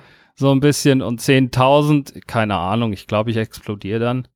ähm, also als ich, ich habe im Oktober, Mitte Oktober äh, die Bescheid bekommen, dass ich auf Steam rauskommen kann. Und die, die Greenlight-Kampagne sah überhaupt nicht danach aus, dass das, also ich habe die Greenlight-Kampagne irgendwie im Juni gestartet und es sah überhaupt nicht danach aus, dass das nach vier Monaten rum ist. Das sah eher nach einem Jahr aus. Einfach von dem, was ich so drumherum gehört habe. Ich habe mich ein bisschen beschäftigt und einfach die Zahlen, die ich hatte, das sah sehr danach aus. Okay, das dauert eine Weile. Und dann plötzlich kam, das war, ich war irgendwie unterwegs, kam spät abends nach Hause, wollte, hab mich nochmal hingesetzt, mach die E-Mails auf. E-Mail von Valve, ja, dein Spiel ist durch Greenlight durchgekommen. Und ich bin vom Stuhl gefallen und wusste für den Rest des Abends nichts mehr mit mir anzufangen, weil niemand war erreichbar und ich konnte mit niemandem drüber reden. Und ich habe einfach in meiner Wohnung laut rumgejubelt. Sehr ich vermute mal, es wäre sowas ähnliches, nur nochmal vier bis fünf Spuren schlimmer. ähm, weil das würde bedeuten, ich hätte für mehrere Jahre Geld, weit, das weiterzumachen, was ich sowieso will. Ja. Ähm, ähm, wie hoch wird der Verkaufspreis sein? Also ich, ich will das nicht genau sagen. Ich will versuchen, den so zu setzen, dass ich vier Euro rauskriege pro verkaufte Einheit. Mhm. Ähm, weil ich denke, dass das so der Preis ist, den ich, also auch wie ich so einfach mein, die Summe berechnet, die ich bräuchte, um zum, also ich gehe nach dem, wie viel brauche ich für ein Jahr. Ähm, und dann sage ich vier pro verkaufte Einheit. Das heißt, um ein Jahr weitermachen, das weitermachen zu können, also auch auf eigenen Beinen stehend, das weitermachen zu können, brauche ich dann so und so viele Einheiten. So habe ich das gerechnet. Und ich denke, vier Euro für mich ist ein, auch bedenkt man einfach, wie viel Zeit ich reingesteckt habe ist einfach der Preis, den ich verlangen muss. Und da muss man mal gucken, wie es bei anderen Leuten, Leuten reinkommt. Also ich glaube, wenn ich vier Euro reinstecke, ich krieg, das ist sowas, das muss ich selbst dann sehen, wie es, wie der Preis letztlich zum Beispiel auf Steam ja. aussieht. Irgendwas so zwischen sechs und acht, vermute ich. Was das so, so in die Luftrausers-Kategorie bringt. Das ist ein Arcade-Spiel und Luftrauser, das ist für mich, also vom Flambier ist für mich so das, das, das Primärbeispiel für ein richtig gutes Indie-Arcade-Spiel, was in dem Sinne dann auch so um die, glaube ich, acht neun Euro kostet. Und dann denke ich, in die Kategorie würde ich das gerne stellen, auch wenn es vielleicht von der Qualität nicht genau reinkommt, auch wenn ich furchtbar viel von Flambier geklaut habe. was einfach das Rumpeln und Wackeln angeht. Ich muss den unbedingt, also ich hoffe, ich renn mal irgendwann Indie und dann muss ich, egal wen von den beiden, äh, muss ich, muss ich die umarmen und sagen, meine Güte, das, was, was ihr rausgestellt hat an Informationen, wie man sowas richtig macht, ähm, das, das hilft enorm vielen Leuten weiter. Und das ist auch sowas. Die, die Unterstützung, die man aus, von, aus Entwicklergruppen bekommt, äh, ist, ist, ist was, was ich so in der Form nicht, also ich habe sehr viel Akademisches gemacht. Und da war es oft so, man ist für sich und man redet nicht mit den anderen und die anderen sind irgendwie komisch äh, und, und ähnliche Sachen. Und in diesem, diesem Raum, so viele Probleme, die Indie-Szene auch hat mit bestimmten Leuten und anderen Sachen, ähm, ist es ist es trotzdem ein Raum, wo sehr viele Leute enorm offen sind, Informationen auszutauschen, unterstützend zu sein, motivierend zu sein. Und das ist was, ähm, was, was einen sehr einfach nach oben nochmal bringt, wenn man so das Gefühl hat, Dinge laufen nicht so gut. Und das war bei mir immer so, immer, wo ich wirklich das Gefühl hatte, alles läuft nicht so wirklich, wie ich es gern hab und es ist schwierig, ist irgendwas Gutes immer passiert. Und irgendwas, wo ich, was, was mich motiviert hat. Und deswegen habe ich das dann immer weitergemacht. Und das hat auch die, die Tatsache, dass man irgendwie plötzlich eben vom Sozialstab abhängig ist, was für mich auch schwer war, eben damit ins Reine zu kommen, hat es auch einfach weggewischt, weil ich wusste, ich habe eine konkrete Aufgabe und ich weiß, was ich machen will. Ähm, und das ist einfach schön gewesen. Jetzt haben wir viel zu lange geredet und es tut ich mir furchtbar, furchtbar leid. Das, das Ding ist tatsächlich, ich merke die ganze Zeit so, ich, ich, ich könnte, glaube ich, noch zwei Stunden zuhören. Ähm, das würde das Thema auf jeden Fall hergeben. Aber ähm, wir haben ja so ein bisschen so die kleine Regelung mit den Zeiten. Deswegen äh, würde ich das an dieser Stelle gerne abbrechen. Ich ja. danke dir für diesen interessanten Einblick. Und äh, ich drücke dir wirklich äh, die Daumen, dass ähm, nicht nur das Feedback sehr positiv ausfällt, sondern eben auch die Verkaufszahlen. Und äh, es wird mich wirklich freuen, äh, wenn du da irgendwie ja etwas sehr, sehr Positives rausziehen kannst. Und zwar nicht nur als Erfahrung, sondern eben auch finanziell wenigstens ein bisschen. Das äh, wünsche ich dir wirklich von Herzen. Das fände ich sehr nett. Vielen Dank. Und ja, vielen Dank nochmal und äh, dir noch einen schönen Abend. Ja, Wiedersehen. Tschüss. Mein nächster Gast heißt Boris, ist 33 Jahre alt. Hallo. Hallo. Hallo, Fabu. Äh, Boris, worüber sprechen wir? Wir sprechen äh, über äh, Spielen mit meiner Freundin. Ich wollte jetzt extra so diese, weißt du, diese Pause habe ich extra gelassen, so Ja. um halt dem, dem Zuhörer irgendwie so, ja, das, ja gut, lassen wir das. ähm, ja, erzähl mal, wie kommst du auf das Thema und äh, warum reden wir darüber? Ja, äh, wie komme ich da drauf? Ich spiele einfach gerne mit meiner Freundin zusammen. Äh, Okay. Wir sind seit drei Jahren zusammen und äh, ich hatte vorher noch keine Beziehung, in der ich eine Freundin hatte, die das Spielen auch irgendwie zumindest ganz gut fand oder das, äh, Ja. wo das so ja auch gut akzeptiert wurde, ohne dass das so negativ besetzt war.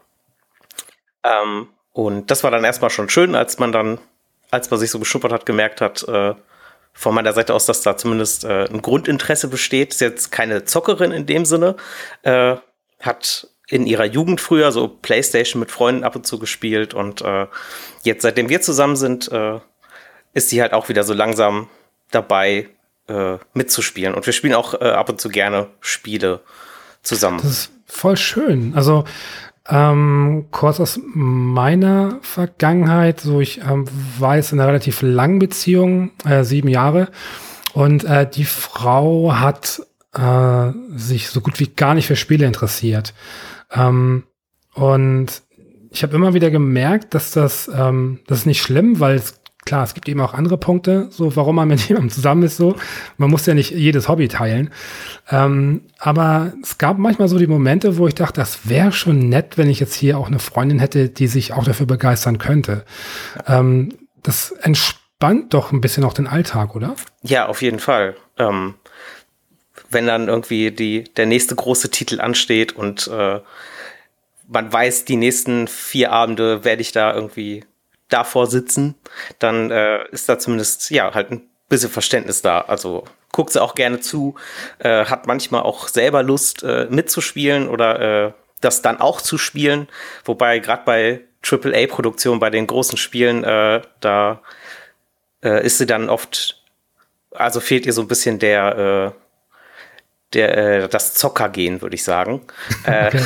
Die, äh, Wie ist das denn, äh, welches, welches Genre bevorzugst du, welches bevorzugt sie und wo trefft ihr euch? Ja, also, äh, ich bevorzuge, gibt's eigentlich gar nichts, was ich richtig bevorzuge. Ich spiele alles von Walking-Simulatoren zu äh, Rollenspielen, Actionspiele.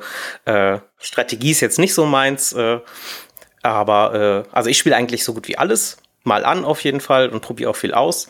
Ähm, sie spielt besonders gerne Rennspiele, Rätselspiele ähm, und ähm, ja, wir haben Diablo 3 haben wir zusammen gespielt eine Weile. ähm, ja. Aber ich glaube, das lag jetzt nicht unbedingt dran, dass es ein tolles Rollenspiel ist, dass sie da begeistert von war, sondern dass äh, die Einstiegshürde gerade bei Diablo 3 auf der PlayStation auch relativ niedrig ist. Aber es hat dann auch schnell äh, an Reiz verloren. Tatsächlich haben wir irgendwie drei Abende, haben wir da äh, ein bisschen rumgespielt und dann mussten wir auch nicht mehr weitermachen. Ja. Habt ihr äh, in dem Bereich Rituale?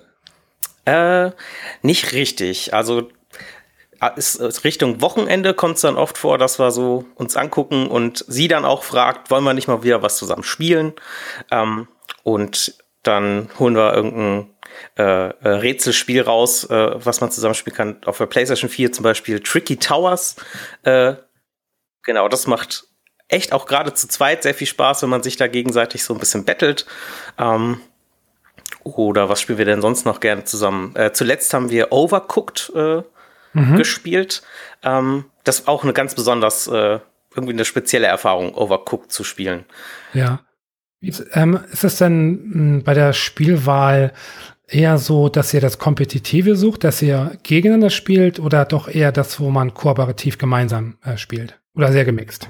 Also es ist tatsächlich sehr gemixt. Kooperative Spiele, aber auch äh, kompetitive Sachen. sind eigentlich gern gesehen. Aber ja, äh, kooperative Sachen zu finden, ist eigentlich schwieriger, weil wir keine zwei Geräte äh, da stehen haben, weil die mal, also so größere Spiele, die da läuft meistens nur über online, dass man die zusammenspielen ah, kann. Verstehe. Das okay. ist auch nämlich ein Problem, natürlich ein großes.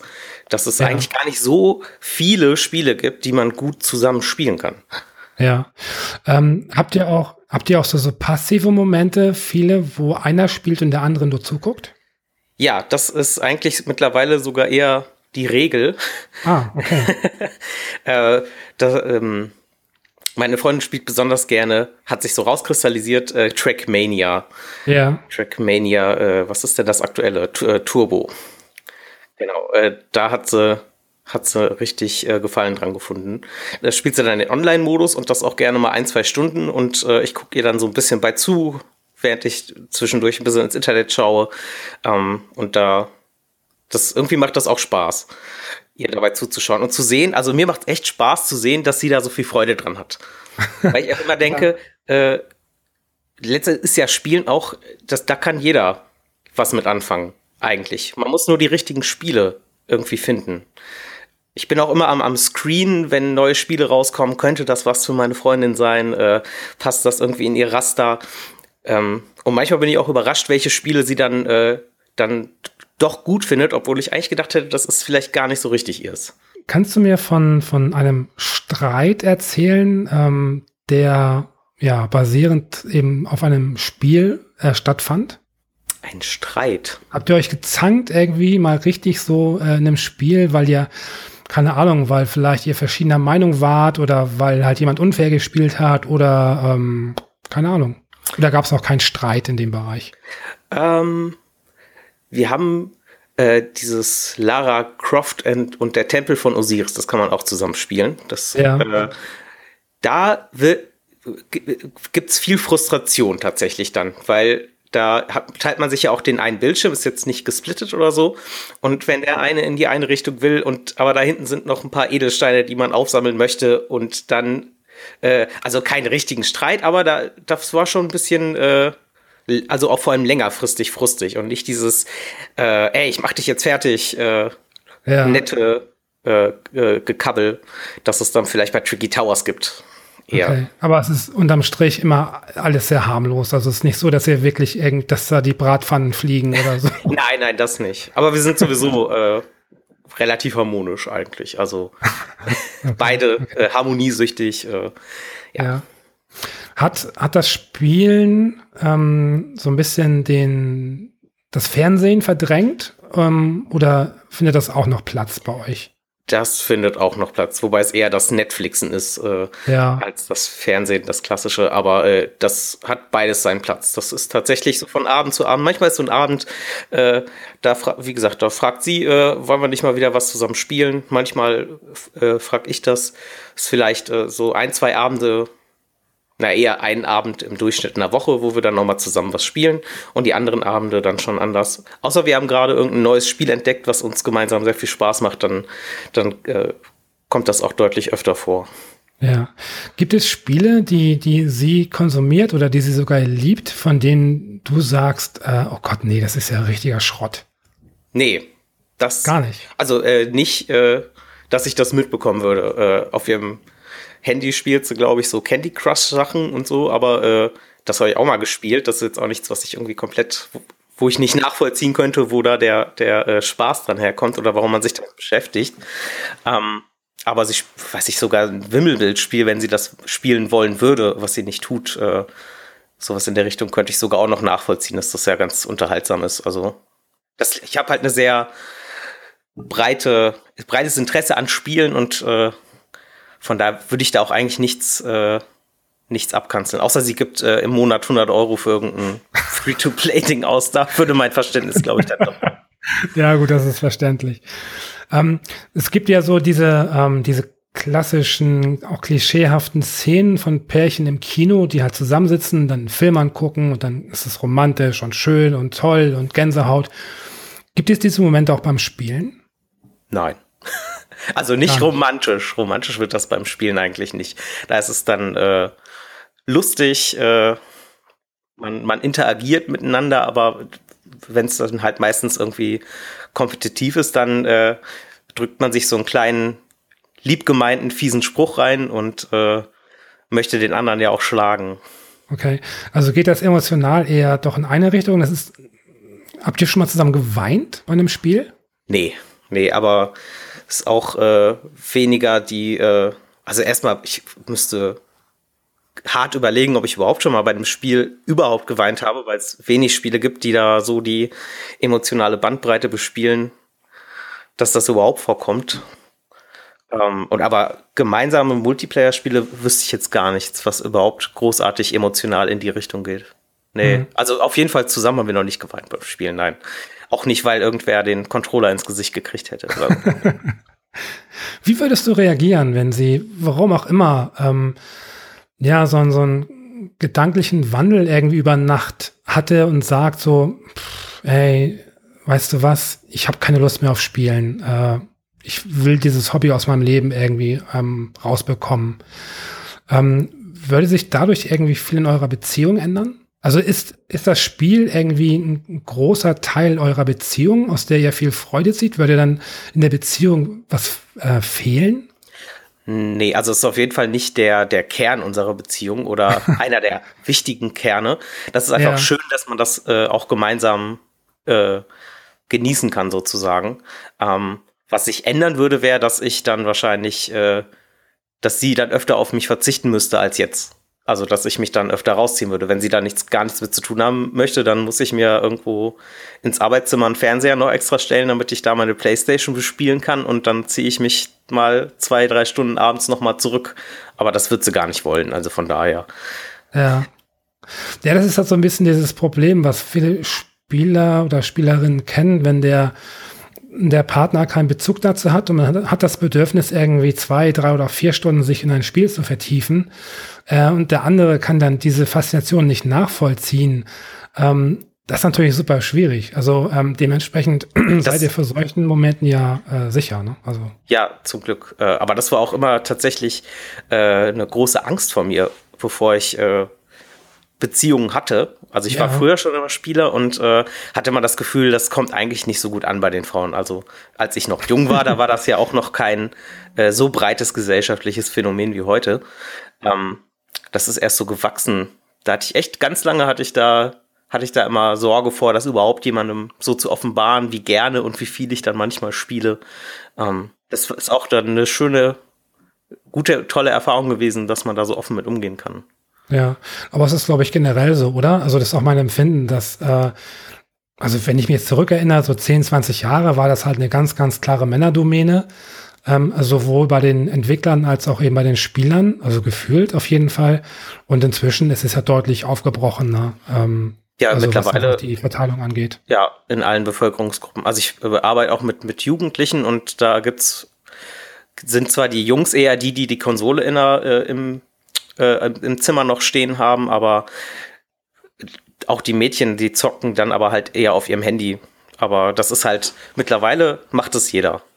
Zumindest in der neuen Generation und auch in meinem Alter mittlerweile gibt es viel mehr, die sich da irgendwann dann zumindest mal mit auseinandergesetzt haben ja. und äh, nicht mehr so verschlossen dem gegenüberstehen wie früher noch. Ja, stimmt. Pärchen kennen das ja oftmals. Ähm, die haben dann ihren Song ja, wenn der dann im Radio oder sonst wo läuft, irgendwie dann, ah, weißt du noch, das ist doch unser Song. Habt ihr ein Spiel? Haben wir ein Spiel? Ich habe auf jeden Fall ein Spiel, das ich leider mit ihr nicht mehr spielen kann, an das ich immer wieder zurückdenke, wo ich mir wünschen würde, dass es das oder etwas in der Art mal wieder gäbe. Ja. So, äh, das war ähm, Sonic All-Star Racing auf der PlayStation 3. Aber okay. Es gibt keinen guten Funracer, den man zusammen spielen kann auf der PS4. Das war jetzt aber nicht das äh, Spiel, bei dem ihr euch das erste Mal geküsst habt, oder so. nee, das, das, Spiel, bei dem wir uns zum ersten Mal geküsst haben, war Ringelpiez mit Anfassen. Sehr schön. Sehr schön. Das ist auch ein wunderbares Ende. Ähm, ich danke dir für das Thema. Ähm, ich fand das ganz interessant, das mal so von dir zu hören, ähm, weil Gerne. Ähm, wie, ich, wie gesagt, so aus eigenen Beziehungen, aus eigener Erfahrung in den letzten Jahren da eher äh, ja, ich will nicht sagen, oh, ich wollte gerade sagen, ins Klo gegriffen habe, das ist völlig falsch ausgedrückt. Äh, ist egal. Ich muss aber noch dazu sagen, also ich bin immer noch vorsichtig, wenn jetzt, äh, wenn ich jetzt irgendwie fünf, sechs Abende hintereinander äh, quasi den ganzen Abend verzocke, das mache ich jetzt auch nicht. Also dann, dann nehmt, man muss ja auch, ist ja ein Geben und Nehmen. Ne? Das stimmt, ich, ja. Sie hat Verständnis dafür, aber ich muss es ja auch nicht überreizen. So, dann nach zwei Abenden hat sie auch mal wieder einen Abend verdient, äh, bevor ich dann wieder einsteige. Das stimmt. Boris, ähm, vielen Dank für dein Thema. Gerne, Und äh, richte bitte äh, liebe Grüße aus an deine Freundin. Die werde ich ausrichten. Und ja, ich wünsche dir noch einen schönen Abend. Danke, gleichfalls. Danke, ciao. Tschüss. Mein nächster Gast ist Jana, 32. Guten Abend. Hallo Fabu. Hi Jana, erzähl mir, was du für ein Thema mitgebracht hast. Genau, und zwar rufe ich an, weil ähm, mich stört das, dass in letzter Zeit in so ganz vielen Spielen ähm, alles voller Crafting-Mechaniken ist. Also, dass die Spiele eigentlich nur noch daraus bestehen, dass man eben Holz schlägt und Tiere ausweidet und Steine kloppt und Minenarbeit macht und Kühe melkt und ähm, ich fand das halt eigentlich mal ganz cool. Also so, das fing ja ein bisschen an mit Minecraft. Ähm, da fand ich das noch ganz faszinierend und auch wie das dann zum Beispiel bei Don't Starve weitergeführt wurde. Ähm, wo es ja echt ums Überleben ging und dieses Craften eben ganz besonders anzuwenden. Und jetzt macht das aber so jedes Spiel. Und teilweise, wenn man sagt, okay, wir machen zum Beispiel einen Dungeon Crawler, dann ähm, fragen Leute eben nach, ja, kann man da auch craften? So, ja, also das wird auch richtig ja. gefragt. Und mich stört einfach, dass Spiele immer weiter eigentlich ausdünnen. Ähm, also, dass man einfach wahnsinnig viel Scheiß macht, bis man dann, bis dann mal wieder ein bisschen Geschichte kommt oder ähm, bis man so einen relevanten Fortschritt macht. Ja, ich hatte ähm, vor, vor kurzem, also ich glaube vorgestern war das, ähm, ich habe angefangen mit, äh, mit äh, Tomb Raider, äh, mhm. äh, mit dem neuen, also neuen Anführungsstrichen. Und, äh, und da gab es nämlich genau, dann irgendwie nach einer halben Stunde ähm, gab es halt so die Aufgabe, man muss ein, ein Lagerfeuer machen. Und äh, dann musste man Holz sammeln äh, und glaube ich noch irgendwas. Ähm, und da dachte ich mir auch so in dem Moment, äh, das ist genau eine dieser Aufgaben irgendwie. Also abgesehen davon, dass ähm, das, was ich da sammeln musste und gesammelt habe, ähm, den Umständen, die in dem Spiel stattfanden, also die, ähm, die äußerlichen, also das war einfach stürmisch und das war halt Schnee. Und das war so komplett unrealistisch äh, in dem Moment, äh, dass ich mich irgendwie auch äh, so gefragt habe, so, ähm, warum macht man das irgendwie so jetzt in, in dem Moment so? Weil erstmal kommt mir das nur so vor wie so eine Beschäftigungsmaßnahme, um das Spiel ja. zu strecken. Aber es hat überhaupt keinen weiteren Sinn und auch kein, also es hat keine Herausforderung, weil ähm, du siehst in, in 30 Metern Entfernung was blinken, so, ne? Dann läufst du dahin, dann hast du einen Ast. Dann ja. sagst du so, oh, das reicht noch nicht ganz, ich brauche noch mehr. Dann irgendwie blinkt das, du musst dich nicht mehr drehen. 30 Meter weiter wieder irgendwo. Es blinkt sogar, du, du musst dich nicht mal selber umsehen. Genau, genau. oh Gott. Ähm, das ist genau dieses, dieses Ding, was ich ganz oft gemerkt habe bei, bei Crafting, ähm, dass dir, das wird dir so in den Schoß gelegt, ähm, das ist an sich keine Herausforderung. Es wird dir Oder genau es wird gesagt, dir nicht in den Schoß gelegt. Also, also es, es ist schon einfach, ne, so Bäume fällen Ja. und so ist ja kein Problem. Aber teilweise ähm, musst du wahnsinnig krass kalkulieren, wie du was machst. Also zum Beispiel habe ich Stardew Valley gespielt. Das fand ich großartig, ja. Das Ja. ist dieses, dieses, für die, die das nicht kennen, ist ja dieses Farming-Spiel. Äh, Du hast halt eine Farm, die ist erstmal total ähm, verwildert. Du hast überall Steinbrocken, die musst du zerkloppen. Du hast äh, Bäume, die musst du fällen. Alles ein bisschen schöner machen. Und das Krasse ist, du beschäftigst dich damit und dann ist der Tag um. Und du hast ja Hunger, ne? Das heißt, du musst zum Beispiel Nahrung anbauen oder Sachen ähm, anbauen, Holz fällen und das verkaufen, damit du ja auch deine Lebensenergie wieder auffüllen kannst. Das heißt, du bist eigentlich den ganzen Tag nur mit Scheiß beschäftigt, um deine Lebensenergie aufzufüllen, damit du wieder Scheiß machen kannst. Und das, das dauert halt so wahnsinnig lange, bis du dir dann mal, weiß ich nicht, irgendwas Kleines erarbeitet hat, äh, hast, was dich dann eben ein bisschen auf die nächste Stufe hebt. Also genau das ist mir äh, bei Stardew Valley auch aufgefallen, dass ähm, der Tag war so schnell immer um äh, und ich war irgendwie immer nur von morgens bis abends am Craften und am Anbauen und Ernten und das war's dann irgendwie. Und dann habe ich irgendwann auch die Lust verloren, weil eigentlich ähm, habe ich auch so ein bisschen Interesse daran gehabt, einfach so das drumherum kennenzulernen und die Geschichte und die Stadt und so, aber mich hat dieses Craften ständig davon abgehalten. Ja, ne? Also eigentlich willst du das nicht machen. So, es nervt dich. Aber gerade bei Stardew Valley ist es halt auch eigentlich total schön gemacht, ja. Es ist ja schon so mit Sound, du, du siehst es wachsen und ähm, ich, ich finde halt auch das Interessante, dass du ja immer irgendwie das Gleiche craftest. Also es ist immer irgendwie Holz, es ist immer äh, Eier sammeln oder ein Huhn haben oder melken oder selber ein Tier schlachten oder so. Also wirklich so dieses Mittelalter-Niveau ähm, craften. Also ich weiß nicht, ich habe irgendwie das Gefühl, dass die Leute sich so wahnsinnig danach sehen, ähm, wieder, wieder Dinge selber machen zu können oder zu wissen, wo was herkommt, dass die das so viel spielen. Ich weiß es ist nicht. Das nicht. Ist das nicht ein Druckschluss, wenn man bedenkt, äh, wie runter, ähm, also wie reduziert letztlich das Crafting halt dargestellt wird? Also ähm, wenn ich zum Beispiel jetzt irgendwie, keine Ahnung, ich soll irgendwie einen Bogen bauen oder so, ja, dann besteht das ja in der Realität nicht nur daraus, dass ich einen Stock finde und einen Bindfaden oder so, äh, sondern das ist ja wirklich ein ziemlich harter Prozess ähm, und das hat ja eigentlich mit der Realität nichts zu tun. Voll nicht, aber ich glaube, du hast so ein bisschen wieder das Gefühl, also nehme ich einfach nur an, dass du halt ähm, Sachen wieder in der Hand hast und auch selbst entscheiden kannst, was du halt mit deinen Ressourcen machst und wann du es machst. Also das finde ich halt ganz interessant bei diesen Crafting-Spielen dass die dadurch ja nonlinear werden.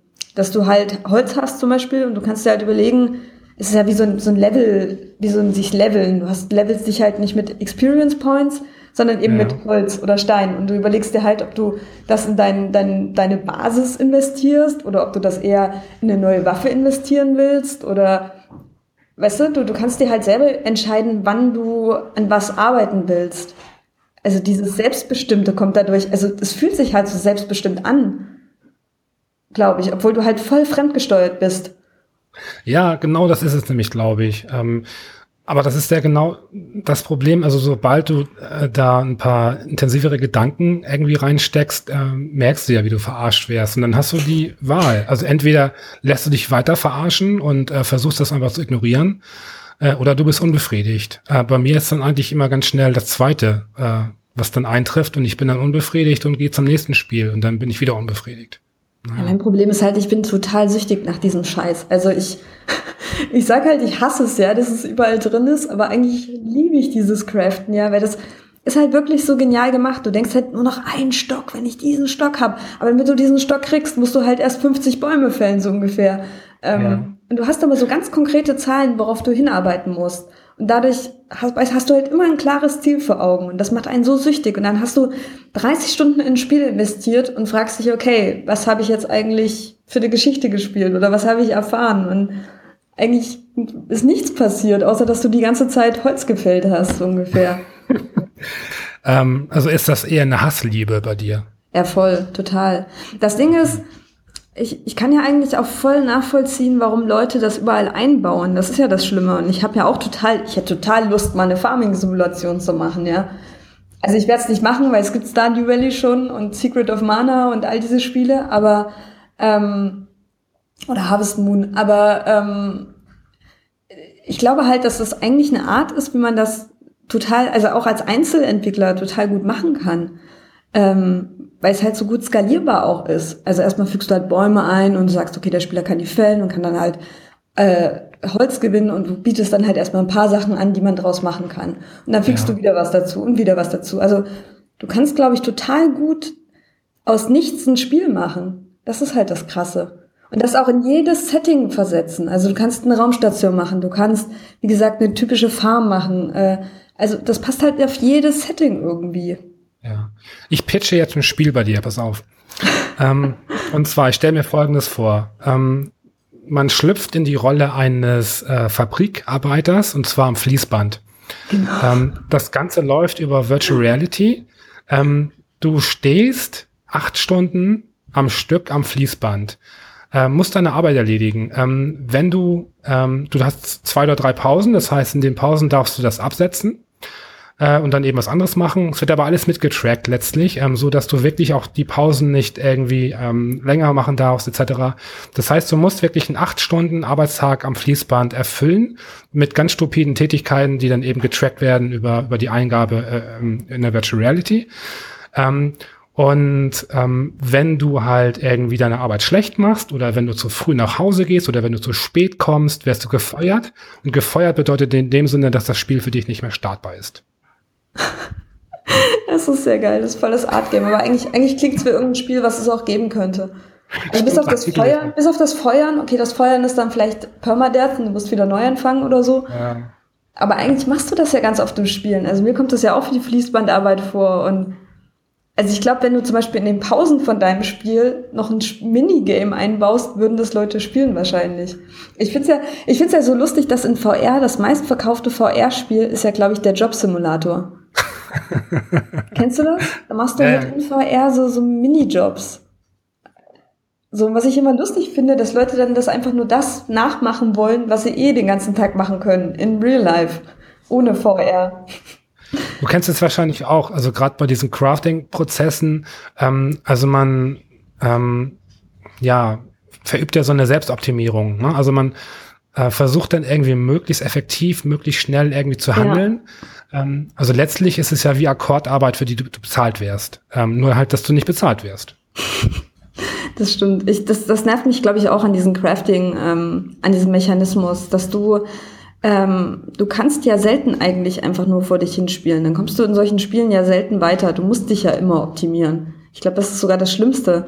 Das heißt, du musst eigentlich, also ich weiß, bei Don't Starve zum Beispiel habe ich ein Wiki durchgelesen. Äh, also Don't Starve habe ich gespielt, zum Beispiel als es rauskam. Und ich fand es großartig, ja, der, der, der Grafikstil, äh, was du alles machen konntest und die kleinen Gags, so dass du zum Beispiel so ein Inventar hattest, das wie so ein Hund neben dir hergelaufen ist. Super lustiges Spiel. Und dann haben die irgendwann mit einem Update den Winter eingeführt. Also du konntest nicht mal nur einfach vor dich hin craften, dass du halt Nahrung hattest und irgendwie dein, deine Basis bauen konntest, sondern du musstest irgendwann darauf hinarbeiten, dass du den Winter überlebst. Und das musst du eigentlich von Anfang an schon äh, mitbedenken, dass der kommt und musst, ich weiß nicht, irgendwie so eine Fellmütze haben von irgendeinem total schwer zu erlegenden Tier. Und Hasen konntest du nicht kochen, weil dein Essen schlecht wird, sondern du musstest äh, die irgendwie in Käfige sperren, dass die da überleben und musstest die, glaube ich, aber auch noch füttern. Es ist ganz, ganz komisch. Ähm, ja. Ich, ich habe es nie gespielt, ja. Also ich bin dann im Winter erfroren und war total geschockt, wie jetzt Winter. Ich habe es irgendwann mal wieder gestartet und wollte einfach mal chillig wieder vor mich hinspielen und war halt total überrascht. Und dann habe ich mir im Wiki durchgelesen, wie ich mich hätte optimieren müssen, dass ich den mhm. Winter überlegt habe. Ich hätte kotzen können. Das war total unlustig. Also einfach nur anstrengend. Und ich, das hat keinen Spaß mehr gemacht. Ja, also das ist ja nun diese Hassliebe, die du nun scheinbar dafür empfindest. Äh, das heißt, eigentlich bist du dir darüber im Klaren, dass es äh, kein sonderlich, keine sonderlich sinnvolle Beschäftigung ist, aber eben dadurch, dass die Prozesse so, so durchschaubar sind und irgendwie auch die Ziele so nah und so greifbar, ähm, ja. hat so getriggert, ne, dass man dann irgendwie, also man kennt ja auch so diesen Aufräumprozess. Ähm, zum Beispiel hatte ich wahnsinnig viel Freude daran, bei Stardew Valley wirklich ganz am Anfang das Gelände erstmal aufzuräumen. Ja, das heißt, ich genau. habe alles, äh, die ganzen, das ganze Unkraut entfernt, ich habe die ganzen Steine entfernt, ich habe alles sauber gemacht und das hat, keine Ahnung, ein, zwei Stunden gedauert und ich war danach total befriedigt. Und ich meine, wie absurd ist das, irgendwie wirklich ein, ein virtuelles Gelände aufzuräumen? Ich meine, ich, ich sollte mal hier lieber hier zu Hause zwei Stunden aufräumen, aber nee.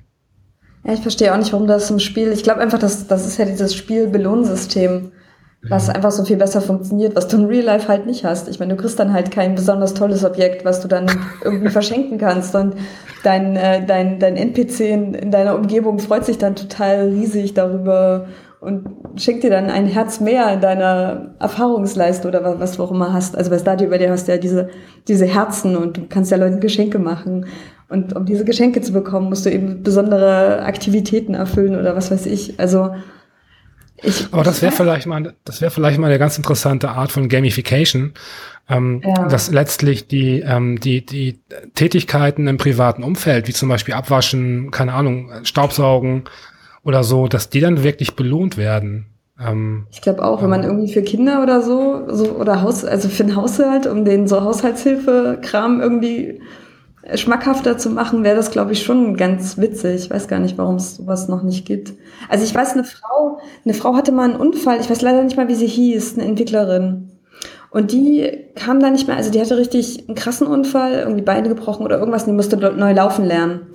Ähm, und die hat sich mit, mit dieser Art Gamification quasi wieder da rausgezogen. Also die hat sich selber dann sowas gebastelt, um sich selber dafür zu belohnen, dass sie halt diese ganzen kleinen blöden Übungen macht, die halt normalerweise völlig überflüssig und langweilig wären und die aber jetzt halt quasi ihr Leben bedeutet haben. So. Hm. Kannst du dich an, an äh, Crafting, Crafting-System äh, ähm, erinnern in einem Spiel, was dir besonders gut gefallen hat? Besonders gut? Boah, das ist schwierig. Also ich glaube schon Stardew Valley. Ja. Ist halt eigentlich wie Don't Starve, aber ich glaube, das Coole ist, dass es kein Permadeath gibt. Und ich glaube auch, deine Sachen gehen ja nicht kaputt, die du benutzt. Also es ist halt einfach eine positive Welt. Ich glaube, was halt auch bei bei Crafting oft nervt, ist, dass die Welt halt auch so bedrohlich ist. Das heißt, du hast dir, du hast dir ewig Sachen angespart, um eine Axt zu, zu, zu, zu craften. Und dann geht die halt nach dreimal benutzen kaputt. So, oder du stirbst und dein ganzes Zeug ist weg. Und das macht halt Stardew Valley, glaube ich, wieder so ein bisschen positiver. Ich weiß nicht, kennst ja. du irgendein Spiel, wo du gedacht hast, das ist cool, obwohl es Crafting ist oder so? Ja, nur in der Theorie. Ähm, ich fand es in der Theorie äh, ganz interessant bei ähm, Daisy. Mhm, stimmt, ja, ähm, genau. Wenn es darum geht, das Inventar aufzufüllen und Sachen zu kombinieren und einfach äh, ja möglichst effektive Werkzeuge zu haben, um zu überleben. Das Problem ist nur, ich bin einfach ähm, ah, weiß ich nicht, ich bin ex extrem schnell frustriert, äh, wenn ich mal eine Niederlage habe in einem Spiel. Äh, und das ist ja nun mal gerade bei Daisy der Fall, äh, wär's halt überfallen oder wär's gekillt, wie auch immer, und dann ist alles weg. Äh, und dann habe ich keinen Bock mehr. Also ich bin dann, weiß ja, ich nicht, das frustriert mich dann. Es gibt auch total viele Spiele, die ich gern spielen würde, zum Beispiel Ark oder Astroneer. Im ja, Ark ist ja, das mit den Dinosauriern, wo du Dinosaurier reiten kannst. So, ja, geil, ich bin dabei, ja. Aber dann ähm, lese ich mir halt durch, was ich dafür alles machen muss. So guck mir mal so ein Wiki an oder so ein Prozess oder was es für Gefahren gibt und ich habe sofort keine Lust mehr. Es ist halt so ein Spiel, wo ich sehe, okay, das interessiert, also ich weiß, es hat irgendwie über 100.000 Bewertungen auf Steam und ich denke, wow, ich will das irgendwie mal ausprobieren. Und ich weiß aber, dass es halt total fuckig ist. Ja. Ähm, letzte Frage. Ähm, ich habe mitbekommen ähm, hin und wieder, dass du äh, ziemlich gerne an Game Jams teilnimmst. Ähm, ist das nicht eigentlich die ideale Möglichkeit, um ein Spiel zu entwickeln, das ein Crafting-Element hat? Nein, eigentlich es cool. Das stimmt, das stimmt. Ich glaube, wir haben noch, wir haben noch nie ein Spiel gemacht, wo man craften kann. Ich weiß gar nicht, warum nicht. Hm. Müssen wir wirklich mal machen.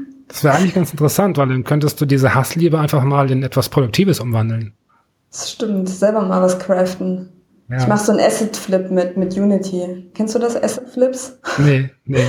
Ein Asset Flip ist halt, wenn du dir einfach Assets kaufst, also, also es gibt ja Unity, das ist die Game Engine und dann gibt es natürlich den Asset Store, also nicht Säure, sondern halt, ne, du weißt schon. Ähm, und äh, Leute kaufen sich halt einfach einen Waldgenerator, ähm, eine Ego-Perspektiven-Kamera, äh, Character Controller, mit dem sie rumlaufen können, ein Inventarsystem und bauen sich da halt ein Crafting-Spiel draus. Also ah. kaufen das Spiel halt einfach zusammen. Und dadurch gibt's halt auch so. so wahnsinnig viele dieser Spiele. Aber eigentlich selbst mal was zu machen, was ähm, all das besser macht, was ich jetzt kritisiert habe, wäre eigentlich mal interessant, das stimmt. Ja, das Schöne ist ja, bei einem Game Jam Spiel hast du immer die Entschuldigung, ähm, du kannst einfach in zwei Tagen oder wie lange auch immer das dauern mag, keine Perfektion schaffen. Also, oder ganz selten. Also, ja. das heißt, es hat ja eher äh, einen Prototyp-Charakter ähm, der dann, äh, wenn es wirklich cool ist oder ähm, ja, dann womöglich noch ausgebaut wird. Aber Jana, ich äh, wirklich, ich, äh, ich wünsche mir von, von dir, von euch wirklich mal ein Spiel irgendwie, das ein Crafting-Element hat. Okay, ich werde das mal an den Friedrich weitergeben. Ich, ich echt Lust. Wir, wir machen das, auf jeden Fall. Finde ich cool. Finde ich cool. Ich hätte auch Bock. Ich muss das jetzt machen, weil jetzt habe ich das auch so kritisiert. Und wie gesagt, ich ja. liebe es ja eigentlich. Ähm, was würde ich überhaupt besser machen? Das ist so die Sache klappt ein Crafting-System, ohne, ohne dass es fuckig ist, ohne dass du viel machst. Das ist halt wie ein Adventure dann wahrscheinlich. Wer weiß, vielleicht ruft mich dann irgendwann jemand hier an irgendwie und der hat das Spiel, was ihr gemacht habt, gespielt und flucht dann irgendwie, dass äh, so ein halber Tag damit verschwendet wurde. So, yeah. wer weiß. Dann schließt sich der Kreis und ich bin glücklich. Genau, das wäre cool. Gut, äh, vielen Dank für dein Thema. Und ja, dann, ich, äh, ich wollte gerade sagen, ich behalte dich im Auge, aber das klingt irgendwie so ein bisschen creepy. Ja. Äh, man, man liest sich ja eh äh, so ein bisschen im Netz. Und, ähm, Auf jeden Fall. Bin ich gespannt, was dann von euch kommt. Gut, ja, Dankeschön und dir noch einen schönen Abend. Ja, danke, Fabu. Ciao. Bis dann, ciao.